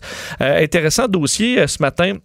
Vous allez trouver, entre autres, sur le site de TVA Nouvelles, sur les grands gagnants et les grands perdants de la pandémie. Le grand gagnant, il n'y en a pas beaucoup. Netflix, c'est le grand gagnant. On l'a vu hier avec 16 millions de nouveaux abonnés. Mais dans la liste des perdants, là, ça finit plus. Les, les chiffres font peur. Entre autres, dans les, euh, les, les, les- les- les compagnies qui font des voitures, Volkswagen, Daimler, c'est un effondrement là, de leurs bénéfices de 80% Ford, une perte de 2 milliards euh, au, euh, donc en un trimestre. Euh, les ventes de, de- de- au numéro 2 mondial des vins spiritueux Pernod euh, Ricard, Ben oui. que tu connais bien, euh, même eux plongent d'à peu près 15 alors que l'alcool euh, Ah, fon- faut que je fonctionne les encourage. Je vais aller chercher du Pernod cet après-midi. Et tu sais où leurs pertes sont, euh, selon Pernod Ricard, c'est les aéroports, où on, entre autres les duty-free, les boutiques Ben hors oui. taxes, tout ça, c'est fermé. Alors, il y a une perte là, même si les gens peuvent acheter de la boisson quand même. Heineken, des baisses de 70% Euh, Unilever, qui fait entre autres Lipton ou Cunard, eux, on parle d'un petit- léger progrès parce que les, les- les ménages ont fait des stocks là, dans les épiceries, mais on s'inquiète de la suite des choses, entre autres en raison de la fermeture des restaurants. Euh, pour les transporteurs aériens, ben là, on n'en parle pas. C'est Eh c'est un effondrement. D'ailleurs, Ethiopian Airlines, la plus grande compagnie d'Afrique, dit se battre pour sa survie. Virgin Australia déclare une cessation de paiement. Ils sont plus incapables de répondre euh, aux, euh, aux, aux différents paiements. Alors, c'est catastrophique, alors que les grandes banques américaines se, se font des réserves de quelques milliards pour euh, des impayés, là, donc des entreprises ou des gens qui vont faire faillite. Alors, on essaie de se solidifier, alors que les marchés aujourd'hui savent pas trop de quel bord prendre. Lundi, mardi, ça a été dans le rouge pas mal. Hier, euh, rebond. Aujourd'hui, on sait pas trop de quel bord euh, ça va prendre. Il y a des bonnes nouvelles, c'est que la course au vaccin va bien. Là. Écoute, j'ai entendu, là, il y a un pays, je sais pas si c'est lequel, mais qui a commencé des tests sur des humains Il y a hier. Ben, en fait, euh, il, y a, il y a déjà deux pays qui font des tests qui sont en phase 1 ou même phase 2, là, la Chine et les États-Unis. L'Allemagne se rajoute à ça dès la fin du mois. Le, fédéral en Allemagne a autorisé euh, les premiers tests sur les humains pour un vaccin allemand euh, dans les prochains jours. Et là, c'est l'Université d'Oxford qui s'ajoute à la liste en euh, souhaitant rendre disponible un vaccin dès l'automne, ce qui serait évidemment un tour de force. L'université, donc, qui va faire un test auprès de 1112 volontaires pour leur vaccin. Ils estiment qu'ils ont 80% de chances de réussite. Par contre, on rappelle que c'est un calendrier hautement ambitieux. Et le directeur des services sanitaires britanniques disait quand même que les chances d'un traitement là, efficace d'un vaccin d'ici l'automne étaient incroyablement faibles. Ah oui, mais pas impossible. Et on Mais voit quand prend, même que... Tu sais, j'ai lu, là, ça prend un, an, un an et demi, là, faire un vaccin. Sauf qu'à date, on dit là, on a sau- sauvé dans certains cas des années de recherche déjà, tellement ça va vite et que les meilleurs chercheurs au monde, on parle de plus de 100 équipes partout à travers le monde qui travaillent là-dessus. Alors, on pourrait avoir de belles surprises. Et Sophie avec ici euh, parlait à une entreprise euh, de Montréal qui va travailler bientôt sur un vaccin, oui. qui va le tester, et elle dit que euh, y a vraiment une collaboration entre les différents chercheurs de partout à travers le monde qui habituellement sont en compétition les uns contre les autres, bien sûr. là. Puis là, finalement, ça a l'air que l'information, ça, ça circule. Puis euh, Oui, et bon. sou- souvent, on va attendre d'avoir vraiment toutes les confirmations avant de commencer la production d'un vaccin. Mais là, quand on va, on va savoir garder bien, on va commencer à le produire en, en coup de millions. Puis là, si ça marche pas, on les jettera au pire. Ça aura coûté plus cher, mais au moins, si on, on- ça fonctionne, on aura déjà des vaccins de prêt. Parce que c'est beau de trouver le vaccin puis de le prouver, mais après ça, il faut faire une production de masse. Parce que le vaccin là, d'Oxford qu'on souhaite avoir pour l'automne, on dit un million de doses, là, mais je veux dire, on est 8 milliards. là. Alors, euh, avant de produire ça pour tout le monde, ça pourrait être plus long. Puis évidemment, est-ce que le pays qui l'a trouvé va avoir les premières doses et jusqu'à à comment tu sépares ça dans le monde, on aura tout un casse-tête. là. Hey, tu me, tu me, tu, tu me fais naître des images dans ma tête, là. Quand, quand, quand il, il- il fait noir à 3 heures l'après-midi, là. En, en octobre, Ah non, novembre ça, prochain, voyais- il faut, faut toi, profiter. pas ça comme ça. Non, mais il faut profiter de tout, chaque seconde où il y a du soleil, là. Oui. Vraiment, cet été, profitez-en. là. Et là, oui, parce que si Parce on que se s'il y a retrouve du à confinement, si le jour du changement d'heure, là, à l'automne, on est euh, confiné, ce- ce- ça sera, puis là, il y aura presque plus de nouvelles séries à se mettre sous la dent. Ça pourrait être difficile. Oui, oui, on les a toutes faites, là. Oui, c'est Hein? pour ça, rendu à l'automne, il n'y aura pas de nouvelles parce que les tournages sont arrêtés. Ben oui. Donc, on ne veut pas se retrouver en novembre en confinement, alors il faut, euh, faut s'assurer de faire le Regardez, euh, déconfinement comme il faut. Regardez les vieux épisodes de Manix. Hawaii 5-0. Ouais, 5-0. L'ancienne version, pas Oui. la nouvelle. là. Merci Vincent. Dessureau. Merci beaucoup. Martineau et l'actualité, c'est comme le yin et le yang. Impossible de les dissocier. Politiquement incorrect. Je suis habillé en mou aujourd'hui. Habituellement, j'ai toujours une chemise, un veston.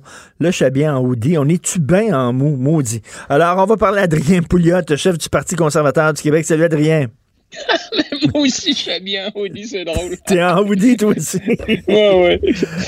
Hey, euh, Écoute, Adrien, je euh, sais, je sais où tu vas aller déménager. Je le sais. Fais tes valises, appelle you all. Il faut que tu vivre en Georgie.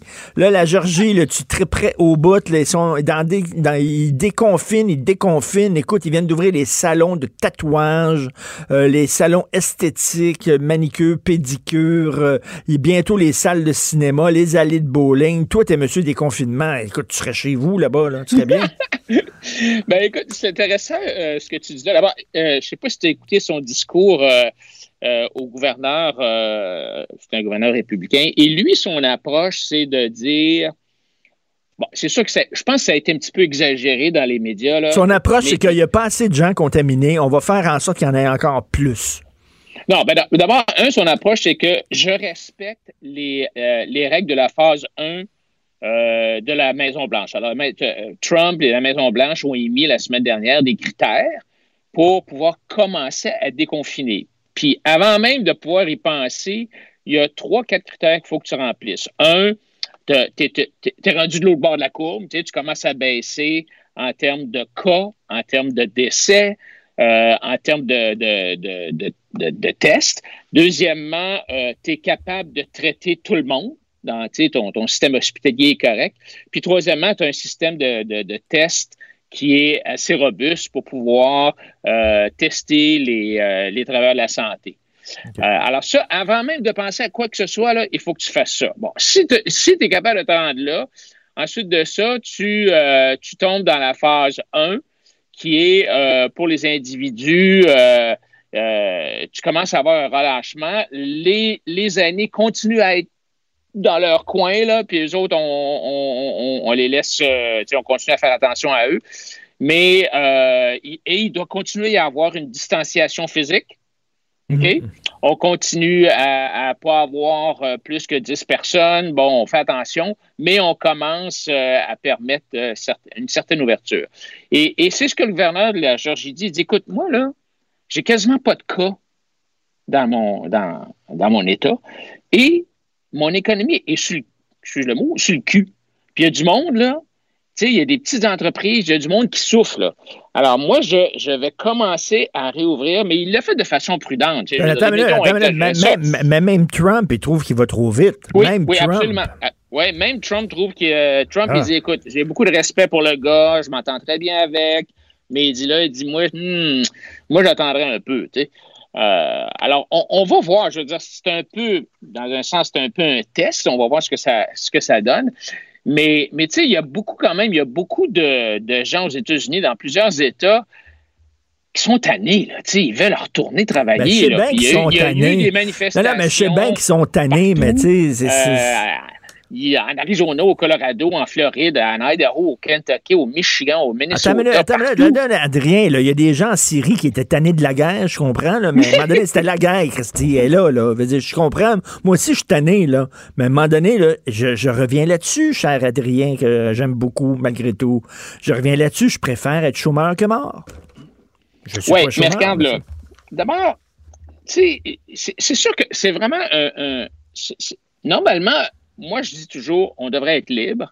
Tu sais, je, suis un partisan de la liberté. Jusqu'à, mais ma liberté arrête au moment où mes gestes, mes actes commencent à, diminuer la liberté des autres. Ben oui. Là, là, ici, on a une situation où c'est vraiment spécial parce que tu sors dehors, tu fais peut-être rien et tu peux affecter les autres tu sais, par euh, la, la, contagion. Alors, c'est vraiment un problème difficile. Puis, David Weinstock, qui est un peu le directeur de l'Institut des politiques de la santé euh, à McGill, soulevait ce point-là. Mais, mais regarde, là, quand tu, quand tu, tu, regardes qui meurt, c'est qui qui meurt là, dans, cette affaire-là, puis tu fais une tarte, une pointe de tarte mm-hmm. des gens qui meurent, là. C'est un peu triste à dire, là. Mais c'est les vieux malades. C'est les vieux malades qui meurent. C'est plate à dire, mais c'est comme ça on dit, on dit pas, on dit pas, on, banalise pas, on banalise pas leur mort. C'est certain que c'est un drame, même si tu as 85 ans puis tu meurs, c'est un drame. mais... mais... sauf que effectivement, c'est eux autres qui sont à risque. C'est les vieux malades qui sont à risque. Ceux qui ont 90 ans et plus, puis ça, ils meurent pas parce qu'ils sont vieux, ils meurent parce qu'ils sont frêles. Hmm. Ceux qui ont 90 ans et plus, c'est 30% de ceux qui meurent. Alors, 30% ont 90 et plus. 40% ont entre 80 et 90. Alors, tu dans partant, tu étais, quasiment à 70% OK? Puis les 70 à 79, c'est 18. Alors, ces trois-là ensemble, c'est quasiment 90% des gens.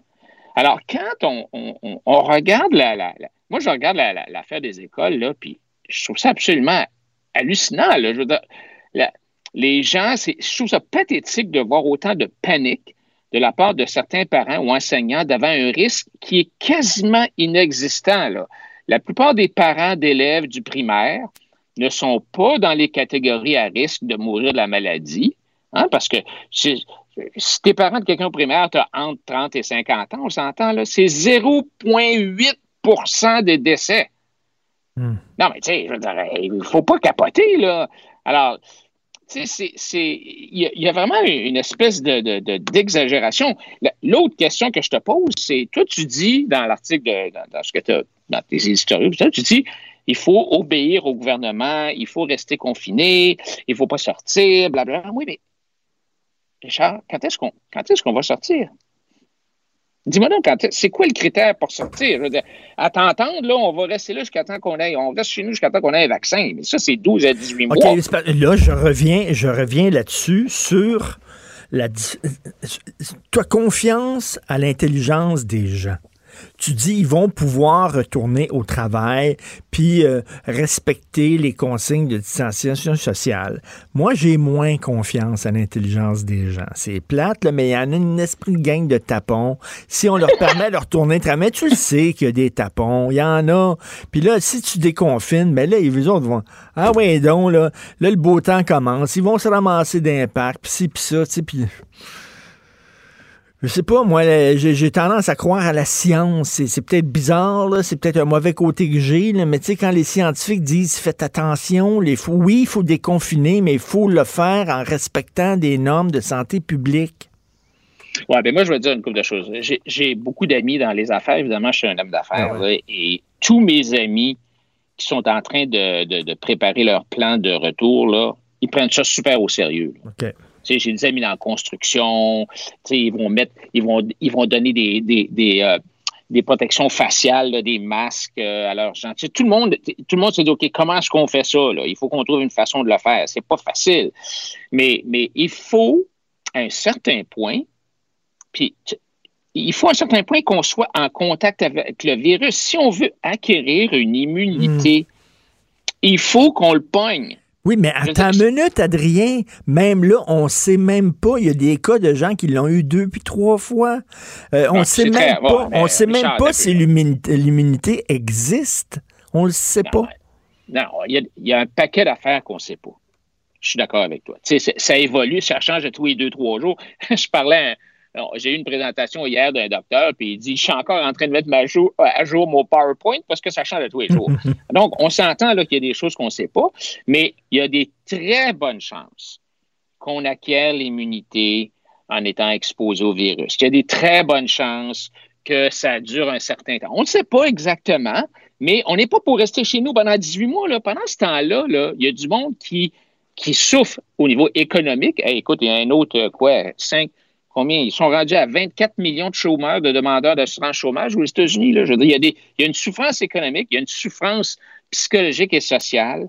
Il va y avoir une augmentation des, des, euh, des suicides, de l'alcoolisme, euh, de la violence conjugale.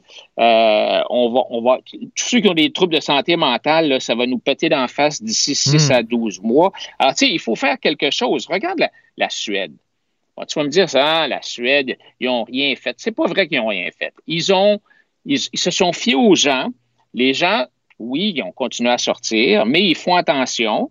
Et ce qu'on voit actuellement, c'est qu'en Suède, il y a à peu près 20% des gens qui ont, des, qui ont bâti des anticorps. Donc, ils ont poigné le COVID.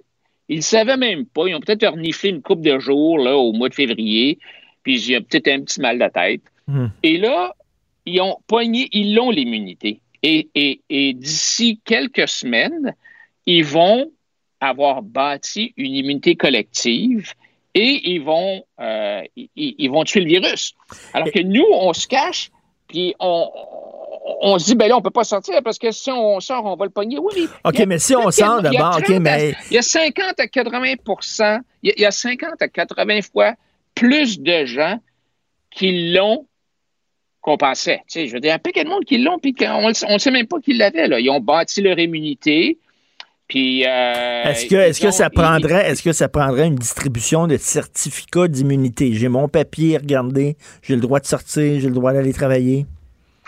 Ouais, ben là, tu sais, je, viens de mettre sur euh, mon Twitter euh, un sondage. Je vous encourage à aller répondre à ça. Tu sais, est-ce que on, il y a plusieurs pays qui pensent à faire ça, l'Allemagne, entre autres, a commencé à parler de ça et l'Italie. Alors, ils songent à exiger de leurs citoyens une espèce de ben, un certificat d'immunité ou mettons un étang dans ton, dans ton carnet de vaccination. un carnet de vaccination? Alors, un étang qui dit OK, COVID, euh, j'ai des anticorps pour le COVID.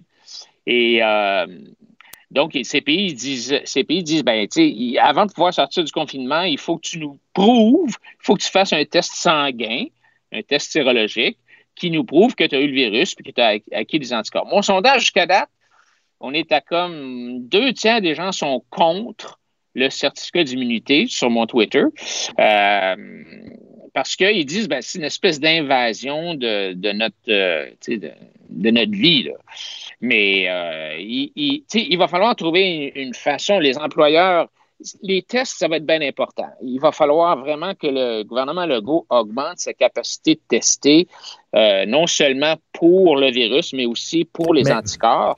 Mais je euh, comprends. Je, mais, regarde, mais toute, toute la, question du déconfinement, euh, je comprends qu'effectivement, il va falloir y penser, puis il va falloir envisager ça. Puis effectivement, regarde, attends, attends, attends, attends, attends, regardez ce qui se passe en Suède. Il faut le faire, là. Il faut le faire. Oui, oui, oui, mais attends. Que le goût attend? Ben, attends une minute, là. Mais je veux. Il, il, faut pas le faire en fou, puis il faut pas le faire tout croche. Qu'est-ce que tu penses des coucous là, qui sont aux États-Unis avec leurs armes à feu, là? Puis il y a des coucous dans les, les, les pros des confinements, là. Faut que ça se fasse de façon ordonnée, de façon intelligente, de façon scientifique, pas en fou. Là, tu te trouves. Comment. Qu'est-ce que tu penses de ça, toi, que les, les, les salons de tatouage sont verts? Ben, écoute, c'est sûr que c'est assez agressif. Mais on ne sait pas encore exactement comment est-ce qu'ils vont le faire. Est-ce qu'ils vont exiger que les clients et les, tatoueurs aient des masques? Est-ce qu'il va y avoir des exigences en termes de décontamination des sièges? je ne sais pas. Mais, à un certain point, Richard, il faut que ça reparte. Là. Puis moi, j'ai hâte, que François Legault, François Legault nous a dit il y a quasiment dix jours, je vais, vous je vais avoir un ben, je pense à la semaine dernière, il y a 16 jours, je vais avoir un plan, je vais avoir un plan. Mais il y a bien du monde là, qui ont des plans, là, puis euh, regarde, là, euh, euh, en Europe, là, tout le monde commence à, réouvrir ben, tranquillement, prudemment, les États-Unis aussi. Alors, nous, on est. Quand est-ce qu'on va finir par sortir de ça? Là? Il, faut, il faut que le go sorte quelque chose. Là, je, peux comprendre. J'en parlais tantôt, j'en parlais à Vincent Dessureau, qui me disait il y a certaines régions au. Québec, par exemple, il y a certaines régions où, effectivement, ils sont moins touchés que d'autres. Est-ce qu'il y aurait le droit, par exemple, le Bas-Saint-Laurent? Est-ce que pourquoi on applique les mêmes règles au Bas-Saint-Laurent qu'on applique à Montréal, qui est un épicentre? Est-ce qu'on pourrait justement, euh, au lieu d'avoir des mesures le mur à mur, là, euh, la même pour tout le monde, dire ben regarde, au Bas-Saint-Laurent, vous autres, ça va mieux, vous pouvez sortir, vous pouvez déconfiner? Ben, c'est ça que c'est ça que c'est, ça qu'ils font en Georgie là. C'est ça qu'il dit le gars en Georgie. Écoute, moi j'ai, presque pas de cas chez moi là. Tu sais, on fait pas ça à New York, bien évidemment. On fait pas ça à Miami. On ne hmm. fait pas ça à Los Angeles. Mais dans, à Boise, Idaho, là, in the middle of nowhere, là, perdu dans la brousse, écoute, moi, j'ai une cousine à cette île. Il n'y a rien qui se passe à cette île-là. Il y a un chat qui a ça, là. Alors, euh, je pense qu'il faut que le go accouche de son plan, euh, un plan intelligent, basé sur des, des critères, euh, des, régions vont pouvoir réouvrir si, bon, un peu comme, euh, comme Trump l'a dit, là, si on commence à voir que tu es de l'autre bord de la courbe, puis ça commence à baisser, puis euh, que tu as ton système hospitalier correct, puis bon, tu sais, T'as hâte qu'il accouche de son plan. Ça a l'air que son plan, il bouge, là. Ça a l'air qu'il a donné un coup de pied hier, là. Son plan.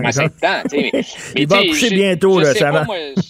je regarde les gens qui l'entourent. le docteur Arruda, là, hier, là, quand il a dit qu'il avait sauvé entre 30 000 et 60 000 vies au Québec grâce à ces mesures de confinement, non, mais tu réalises-tu, là? Je veux dire, ça n'a pas, pas de bon sens. Au, au, Canada, il y a eu 1700 décès.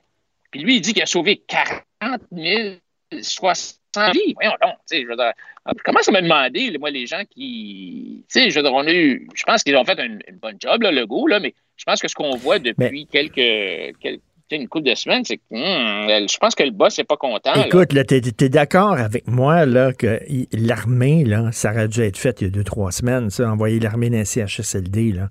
Ils disent qu'il n'y avait pas de formation médicale. Je viens de parler à un gars, moi, un capitaine dans l'armée canadienne, qui dit c'est de la foutaise, c'est de la bullshit totale. On a une formation de premiers soins là, euh, en combat. Il dit voyons donc, on est capable de changer des couches puis de laver des vieux, mais ça, c'est du nationalisme mal placé. On voulait pas au Québec avoir affaire à l'armée canadienne parce que, bon, tu sais, à un moment donné, il aurait, pu, il aurait pu les appeler il y a deux, trois semaines. Oui, quand M. Legault a annoncé qu'il avait fait appel à l'armée, là, mon Dieu, il, a craché le morceau. Et mais ça, ça tentait pas. Oh, c'est mais, mais, mais, tu sais, je regarde, euh, tu sais, on dit, euh, M. Arruda nous dit, ah, ben, tu sais, nos chiffres, euh, si on exclut les vieux, nos chiffres sont bons. Ouais, mais tu sais, c'est 80% Je viens de te donner les. Tu sais, c'est 80% des décès, c'est des vieux. Alors, c'est sûr que si tu enlèves 80% des morts, nos, nos, statistiques sont pas mal bonnes. Mais regarde en Floride. Regarde en Floride, là, on s'entend-tu qu'il y en a des vieux? Mm-hmm. Hein? Je veux dire, il y en a, il y en a plus. Il y a plus de vieux en pourcentage de la population en Floride qu'au Québec. Mais là, tu sais, hier, en Floride, là, euh, avant-hier, j'ai le chiffre devant moi, là, il y a eu 16 décès en Floride. 16. Ah oui. ouais. ah oui, deux jours, deux, non, non, deux jours avant, c'était 33. sais, euh, je veux dire, 33, c'était quasiment le plus gros chiffre. Là. la journée d'avant, c'était 25. Je veux dire, alors, il y a quelque chose qui ne marche pas. Là, je veux dire, tu vois, Là, les gens vont me dire Ah, ben, ils sont moins tassés dans des CHSLD en mm. Floride qu'au Québec. Il y a toutes sortes de raisons. Puis, euh, comme je te dis, il y a bien des choses qu'on ne connaît pas encore. Mais, mais moi, je trouve que tout d'un coup, là, les CHSLD ont pas mal le dos large sur le, les, les, Parce que les chiffres qu'on a en passant au Québec, là, Richard, ils sont pas bons. Là. Je veux dire, quand tu compares. non, ils sont pas bons. Ils sont pas bons par tout. Là. Je veux dire, le nombre de décès par million de population euh, avant-hier, on était à 123. Euh, c'est quatre fois plus que le reste du Canada sans le Québec. Ah, écoute, là, c'est, on est dans le peloton de tête, on le sait. Puis écoute, en terminant sur Twitter, c'est quoi ton sondage? Là? Ben, le sondage, j'ai fait deux sondages, là. Euh, j'en ai fait un la semaine dernière sur est-ce qu'on devrait avoir le, sondage, le, vaccin obligatoire. Et là, je n'ai jamais vu ça. Je suis exactement à 50-50. Là, aujourd'hui, ce que je demande, c'est est-ce qu'on devrait exiger euh, des citoyens un certificat d'immunité prouvant, suite à un test sanguin, qui un, test sanguin, qui ont eu le virus puis qui ont acquis des anticorps? Alors, une espèce d'étampe. Le vaccin. Attends, attends, attends. Oui. Attends une minute. Le vaccin, là?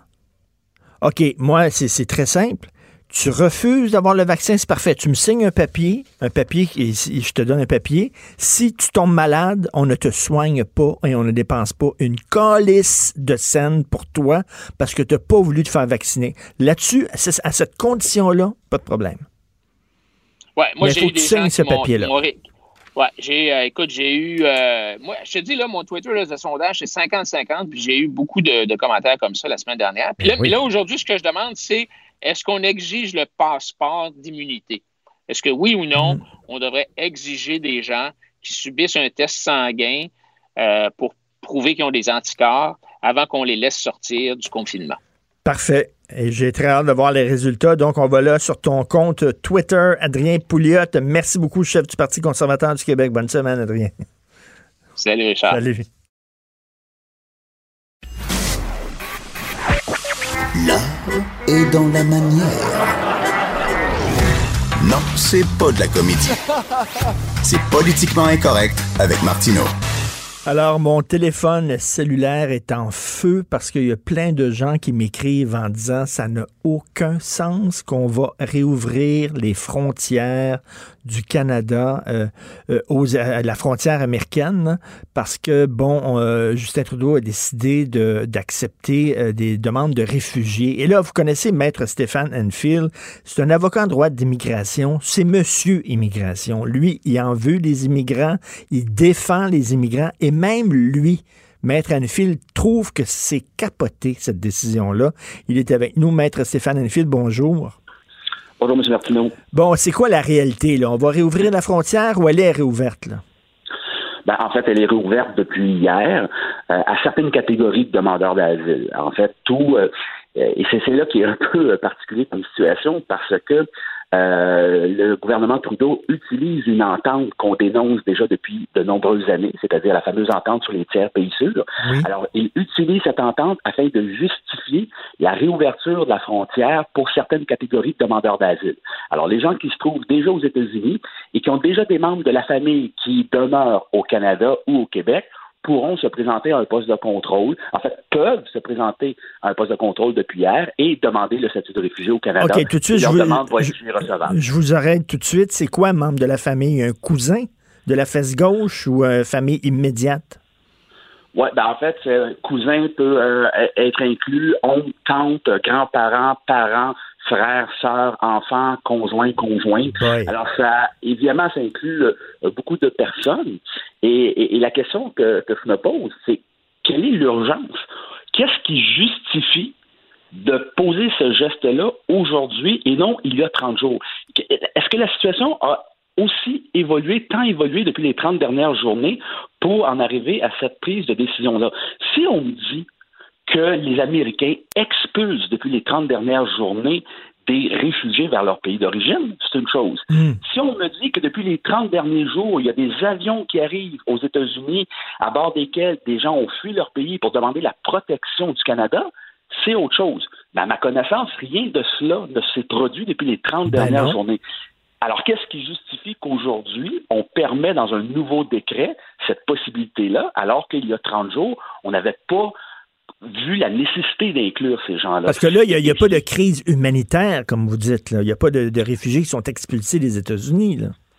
Absolument pas. Alors, les gens qui souhaiteraient franchir la frontière pour demander l'asile, on peut se poser la question, est-ce que ce sont de véritables réfugiés, donc des gens qui craignent d'être persécutés en donnant un retour dans leur pays d'origine, ou c'est des gens qui vivent aux États-Unis, compte tenu de la crise de la COVID-19, pourraient être tentés de venir trouver des membres de la famille qui se trouvent déjà au Canada, qui, bon, euh, au niveau de, des, des soins de santé, au niveau de la sécurité, vous savez, l'État de New York, bon, euh, je pense pas qu'il y a beaucoup de gens qui souhaitent y demeurer.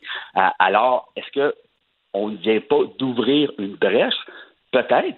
Et ce qui est encore plus choquant, c'est que pendant des heures hier matin, le premier ministre niait cette information-là. Alors, deux choses l'une. Soit qu'il a menti à la population canadienne, ou il ignorait le contenu de son décret. Dans les deux cas, c'est fort préoccupant en situation de crise, il faut l'admettre. Est-ce que c'est vrai que le chemin Roxham est réouvert? À ma connaissance, non. Euh, personne n'a tenté de franchir la frontière par le chemin Roxham. C'est l'information officielle qu'on a obtenue. Euh, cependant, il semblerait que depuis la fermeture de la frontière, environ, environ 10 personnes auraient été refoulées en sol américain. Donc, c'est des personnes qui soit ont tenté de franchir la frontière de façon irrégulière ou à un poste de contrôle, alors qu'ils n'étaient pas admissibles à le faire. Ce que je ne comprends pas, Maître Enfield, là-dedans, c'est que si on accepte effectivement des, des, des réfugiés qui demeurent aux États-Unis de venir ici, pourquoi on n'accepterait pas des Américains là, qui sont nés aux États-Unis, eux autres aussi, je veux dire, euh, pourraient fuir leur pays en disant la situation est trop grave? ça? Ah là, vous posez une excellente question. Parce que le décret qui a été adopté par le gouvernement permet, permet aux Américains, donc aux citoyens américains qui se sentent persécutés aux États-Unis, de faire une demande d'asile au Canada. Et ça, c'était déjà prévu dans le premier décret qui a été adopté euh, il, y a, euh, il y a 30 jours. Alors, un citoyen américain qui prétend que sa vie est en danger aux États-Unis a la possibilité de se présenter à un poste de contrôle. Ah Par oui. exemple, la colle et faire une demande d'asile, effectivement. Ah. Des mineurs non accompagnés, donc euh, des enfants âgés de moins de 18 ans ou des gens qui sont, par exemple, apatrides, qui euh, n'ont aucune citoyenneté, peuvent se présenter en vertu du, décret, se présenter à un poste de contrôle OK, mais ça, ça, c'est une- la protection. Mais ça, euh, je, veux dire, vraiment, les bras m'en tombent, le Maître Enfield, c'est une décision qui est strictement idéologique de la part de Justin Trudeau. Là. Ben, en fait, est-ce qu'aujourd'hui, on peut prétendre que des Américains craignent pour leur vie aux États-Unis pour l'un des cinq motifs de la définition de réfugié au sens de la Convention? La COVID-19 n'a rien à voir là-dedans. Euh, dans le passé, euh, étonnamment, euh, plusieurs Américains ont sollicité l'asile au Canada. À ma connaissance, au cours des dernières années, je ne connais personne qui a été reconnu comme réfugié au Canada et qui avait la citoyenneté américaine. Maintenant, est-ce que compte tenu de la bon, de la crise que, qu'on vit euh, autant aux États-Unis qu'au Canada, un Américain serait porté à franchir la frontière, demander la protection pour avoir accès, entre autres, à des soins de santé du côté canadien. Peut-être la question se pose. Je, je trouve que le gouvernement vient d'ouvrir une brèche, Ben d'ouvrir oui. une porte. Et, et comme je le dis, je le répète, c'est si on me dit que des réfugiés, des gens qui craignent pour leur vie, et qu'on les expulse dans leur pays d'origine, c'est autre chose. Ils ont le droit de demander la protection et d'être protégés contre une éventuelle expulsion vers un pays persécuteur. Mais c'est pas ce qui se, passe actuellement. Et, et moi, je trouve ça d'autant plus important que c'est vous qui tirez la sonnette d'alarme parce que vous n'êtes pas monsieur fermeture des frontières, vous n'êtes pas monsieur anti-immigration. Au contraire, on vous connaît, vous défendez le droit des immigrants, mais même vous, vous dites que là, c'est trop. Là. ben, c'est irresponsable. Dans la- vous savez, on vit une situation exceptionnelle et malheureusement, dans des situations comme celle-là, il faut prendre des mesures exceptionnelles. Et la fermeture de la frontière, même à des demandeurs d'asile, c'est une décision temporaire. Alors, afin de s'assurer que euh, la crise va être euh, maîtrisée d'une certaine façon, euh, on pourra éventuellement penser à accueillir des demandeurs d'asile et respecter nos obligations internationales. Mais pour l'instant, je pense que l'objectif du gouvernement devrait être protéger les citoyens. Puis, je le répète, si on fait la démonstration qu'il y a des gens qui sont en danger aux États-Unis et qu'on risque de les expulser, c'est une chose, mais ce n'est pas le cas. Il n'y a pas de vol. Vous savez, les frontières sont fermées. Alors, c'est faux de prétendre que ces gens-là, présentement, n'ont pas une certaine protection Incroyable. contre un éventuel refoulement. Incroyable. Et la décision du gouvernement. Merci beaucoup, Maître Stéphane Anfield. Et j'invite les gens justement à aller sur votre page Facebook parce que régulièrement, là, vous faites euh, des interven- interventions, vous publiez des textes fort intéressants. Merci beaucoup, Maître Anfield. Ça me fait plaisir. Merci. Avocat en droit de l'immigration. Écoute, Jonathan, il y a beaucoup de gens qui m'écrivent en disant euh, tous les jours, on ne cesse de parler des aînés, les aînés. On a une ministre des aînés. Comment ça se fait qu'elle n'est pas présente tous les jours au point de presse alors que c'est elle qui est au centre de tout ça? Hmm, parce que ça la dépasse. Parce que ça, ça- ça- ça la dépasse. Et ce que je te dis là, c'est pas. euh, c'est pas. Tu sais, j'ai pas vu ça dans des feuilles de thé, là. J'ai pas lu ça dans, dans des feuilles de thé. là. Les échanges que j'ai, moi, ce qu'on me confirme, c'est que euh, la ministre des aînés, elle est, elle est, elle est, elle est dépassée par les événements. C'est. c'est, euh, Fait qu'écoute, mais techniquement, la ministre des aînés, elle est déléguée. Elle est déléguée de la ministre de la Santé qui, elle, devrait être en charge de tout. Le problème, c'est qu'elle a pas l'air d'être beaucoup plus en contrôle, là. Euh, moi, j'écoute la, la ministre McCann, puis euh, j'ai des gens au gouvernement des- avec qui j'avais des discussions hier, puis ils me disaient, euh, tu sais, des fois, ils aiment ça sonder, voir no- no- notre opinion un peu. Ils me disaient, puis, euh, t'as trouves comment, le, le ministre de la Santé? Je dis, ben, il y a un mois déjà, je disais que selon moi, c'était le maillon faible du trio, puis là, je je- suis pas rassuré, là. Je suis pas Mm. rassuré. Puis en ouverture d'émission, je vais revenir sur, euh, sur le fait que François Legault a décidé de, de continuer à s'acharner bizarrement sur euh, les médecins spécialistes. Mais tu auras remarqué que ce matin, dans les médias, très peu de gens ont, ont repris euh, l'insistance avec laquelle il a, il a blâmé les médecins spécialistes hier, comme si même dans les médias, les gens faisaient comme OK, c'est correct, on a compris. Là, on a compris que tu aimes pas. Mais euh, c'est particulier. mais- C'est- moi, ce que- Oui, vas-y. J'avais un peu plus tôt dans l'émission un, un capitaine de l'armée, puis on parlait justement du déploiement de 1000 soldats, et il disait, écoutez, c'est pas moi qui disais ça, c'est lui, il dit, je ne peux pas concevoir qu'on pense envoyer des médecins spécialistes qui sont si importants, qui peuvent faire des chirurgies là, euh, essentielles que, autres, même, que seuls eux peuvent faire, qui ont été formés, puis tout ça. Il dit qu'on pensait les envoyer là avant l'armée. Il dit, moi, ça, me, ça me rentre pas dans la tête. C'est un soldat. Et, tous les- et tous les autres qu'on n'a pas retenus. là. En tout cas, Ouais, je, vais revenir là-dessus en début d'émission, mais juste un mot sur, euh, sur l'armée. Je regarde des gens, des commentaires qui disent oh, on est gêné euh, Ah. d'avoir euh, besoin de, de- de faire appel à l'armée. Puis, Ah. tu sais, ceux qui disent euh, qu'ils sont déçus parce qu'ils auraient préféré que les Québécois répondent à l'appel, OK, c'est une chose, mais je sais qu'il y en a que ça leur fait mal dans leur petit fond souverainiste d'avoir à faire appel avec la, à la- Arrêtez ça, là. Hey, c'est complètement Arrêtez ça. attends une minute, là. Re- Regarde ton passeport. On est-tu Canadien, nous autres, toi puis moi? Exactement. On est-tu Canadien? Ben, on regarde ton rapport taxes? d'impôt. regarde ton rapport Ben, d'impôt. T'envoies tes impôts à Ottawa, tu payes pour l'armée. C'est mon Je comprends armée. Le, le, le, le, le- le traumatisme d'octobre 70, je le comprends, là.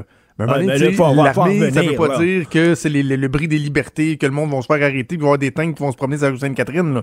C'est pas ça, là. C'est comme des inondations. Quand ils sont là pour venir prêter main forte, nous amener des bras, c'est pour ça qu'on a besoin d'eux. Tant mieux s'ils peuvent Attends, répondre à l'appel. ça, en fait partie, le- ça fait partie de leur mission de, de, de, de- de sacrifier, sacrifier leur vie pour nous protéger. C'est ça leur Exact. mission. Exact. Puis là, tu sais, on leur demande souvent des sacrifices beaucoup plus importants que ceux-là. Là. Tu sais, euh, arrêtez, là. On- on- ils sont capables de faire ça. Oui, ça va prendre un peu plus de formation parce que, tu sais, ça prend certaines Attends, capacités. une minute, là, ta maison, ta, ta- ta maison, ça, mais- écoute, euh, Jonathan, ta maison est en feu. Le pompier là, qui va te chercher, là, il y a, y a- y a- il y a un tatouage d'en face d'une feuille d'érable. Tu t'en sacs-tu, là? Prends-moi dans tes bras, puis sors-moi de là, voyons. Ah ouais, c'est ça. M'a liché ta feuille d'érable. M'a liché. M'a liché, mais en. Sacré Ah oui, que je te liche la feuille. L'orgueil mal placé, là. Et puis là, Ouais, le- arrêtez octobre ça, là, 70, arrêtez ça. ça. fait 50 ans. Hey, Exact. revenez-en, là. Alors, on, on va t'écouter, bien sûr, avec euh, Maude Boutet. Maude, que je remercie, qui nous donne un coup de main à l'émission. Hugo Veilleux à la recherche. Merci. Achille Moinet à la réalisation. Merci beaucoup. On se reparle demain à 8 h. Passez une excellente journée ensoleillée.